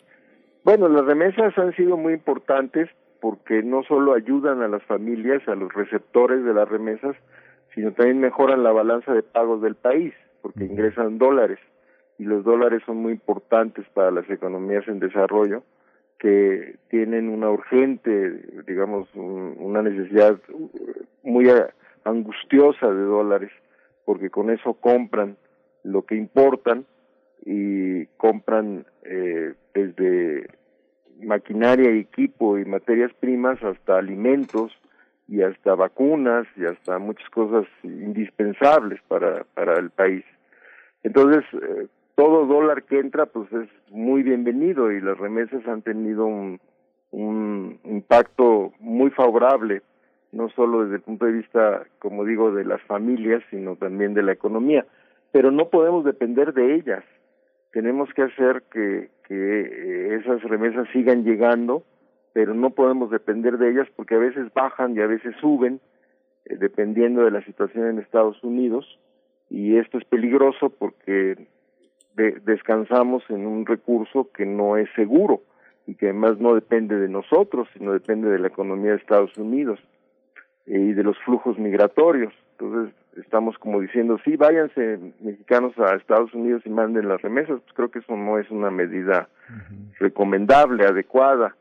Eh, ahora, ¿cómo se gastan las remesas es otro problema? Eh, hay estudios eh, antropológicos y sociales y económicos, eh, pero es muy diversa este asunto porque no es lo mismo que lleguen a una familia situada en la sierra de Oaxaca o en la sierra de Puebla, a una familia que vive en un medio urbano, eh, como quizás parte del Estado de México, de la Ciudad de México, de, Puebla, eh, de, incluso el mismo Guerrero, eh, y ahí eh, el uso de las remesas es distinto. Eh, los gobiernos a veces han tratado de apoyar este, eh, un uso más uh, productivo de las remesas, eh, con uh, ofreciendo apoyos adicionales para que se invierta en pequeños negocios, en construir una casa, en algo más que, como usted dice o como tú dices, es este hacer una fiesta o gastárselo en, en, en cosas uh, que pasan y que no quedan eh, en consumo suntu suntuario desde cierto punto de vista, aunque para muchas familias no es suntuario, sino es una necesidad cultural, pero en, en cosas, en bienes inmuebles como, un, como una casa, un pequeño negocio, algo que sea más duradero y esto creo que es posible este, respetando la cultura y las creencias de la gente con el apoyo de los gobiernos este, estatales. Pero ciertamente ahí nos falta todavía mucho para entender cómo se mueven las remesas por estos flujos tan cambiantes en su volumen y, y la diversidad de familias eh, que reciben estas, estas remesas. Pues profesor Saúl Escobar Toledo, siempre es de mucho aprendizaje las conversaciones que tenemos con usted. Le agradecemos el tiempo. Eh, como dice mi compañero Miguel Ángel Quemán, le exprimimos hasta el último segundo y estamos en ese último segundo, así es que no tenemos más que agradecerle y despedirle para encontrarnos, ojalá próximamente. Gracias, profesor Saúl Escobar. Gracias a ustedes. Hasta luego. Gracias. Hasta luego. Bueno, una complacencia musical para despedirnos. Ya son las 10 de la mañana. Esto es para Lila Castillo, que nos escucha en Coyoacán. Eh, Estefanía de Alfredo Citarrosa. Stephanie de Alfredo Citarrosa es la canción con la que nos vamos. Gracias por su escucha. Quédense aquí. Viene la ciencia que somos. Miguel Ángel, gracias. Gracias. Esto fue Primer Movimiento. El mundo desde la universidad. Dime por favor, aquí, Stephanie. Sé que tu corazón fala Jimmy. Radio UNAM presentó Primer Movimiento. El mundo desde la universidad. Con Berenice Camacho y Miguel Ángel Quemain en la conducción. Frida Saldívar y Violeta Berber, producción. Antonio Quijano y Patricia Zavala, noticias. Miriam Trejo y Rodrigo Mota, coordinadores de invitados. Tamara Quirós, redes sociales. Arturo González y Socorro Montes, operación técnica. Locución, Tessa Uribe y Juan Stack.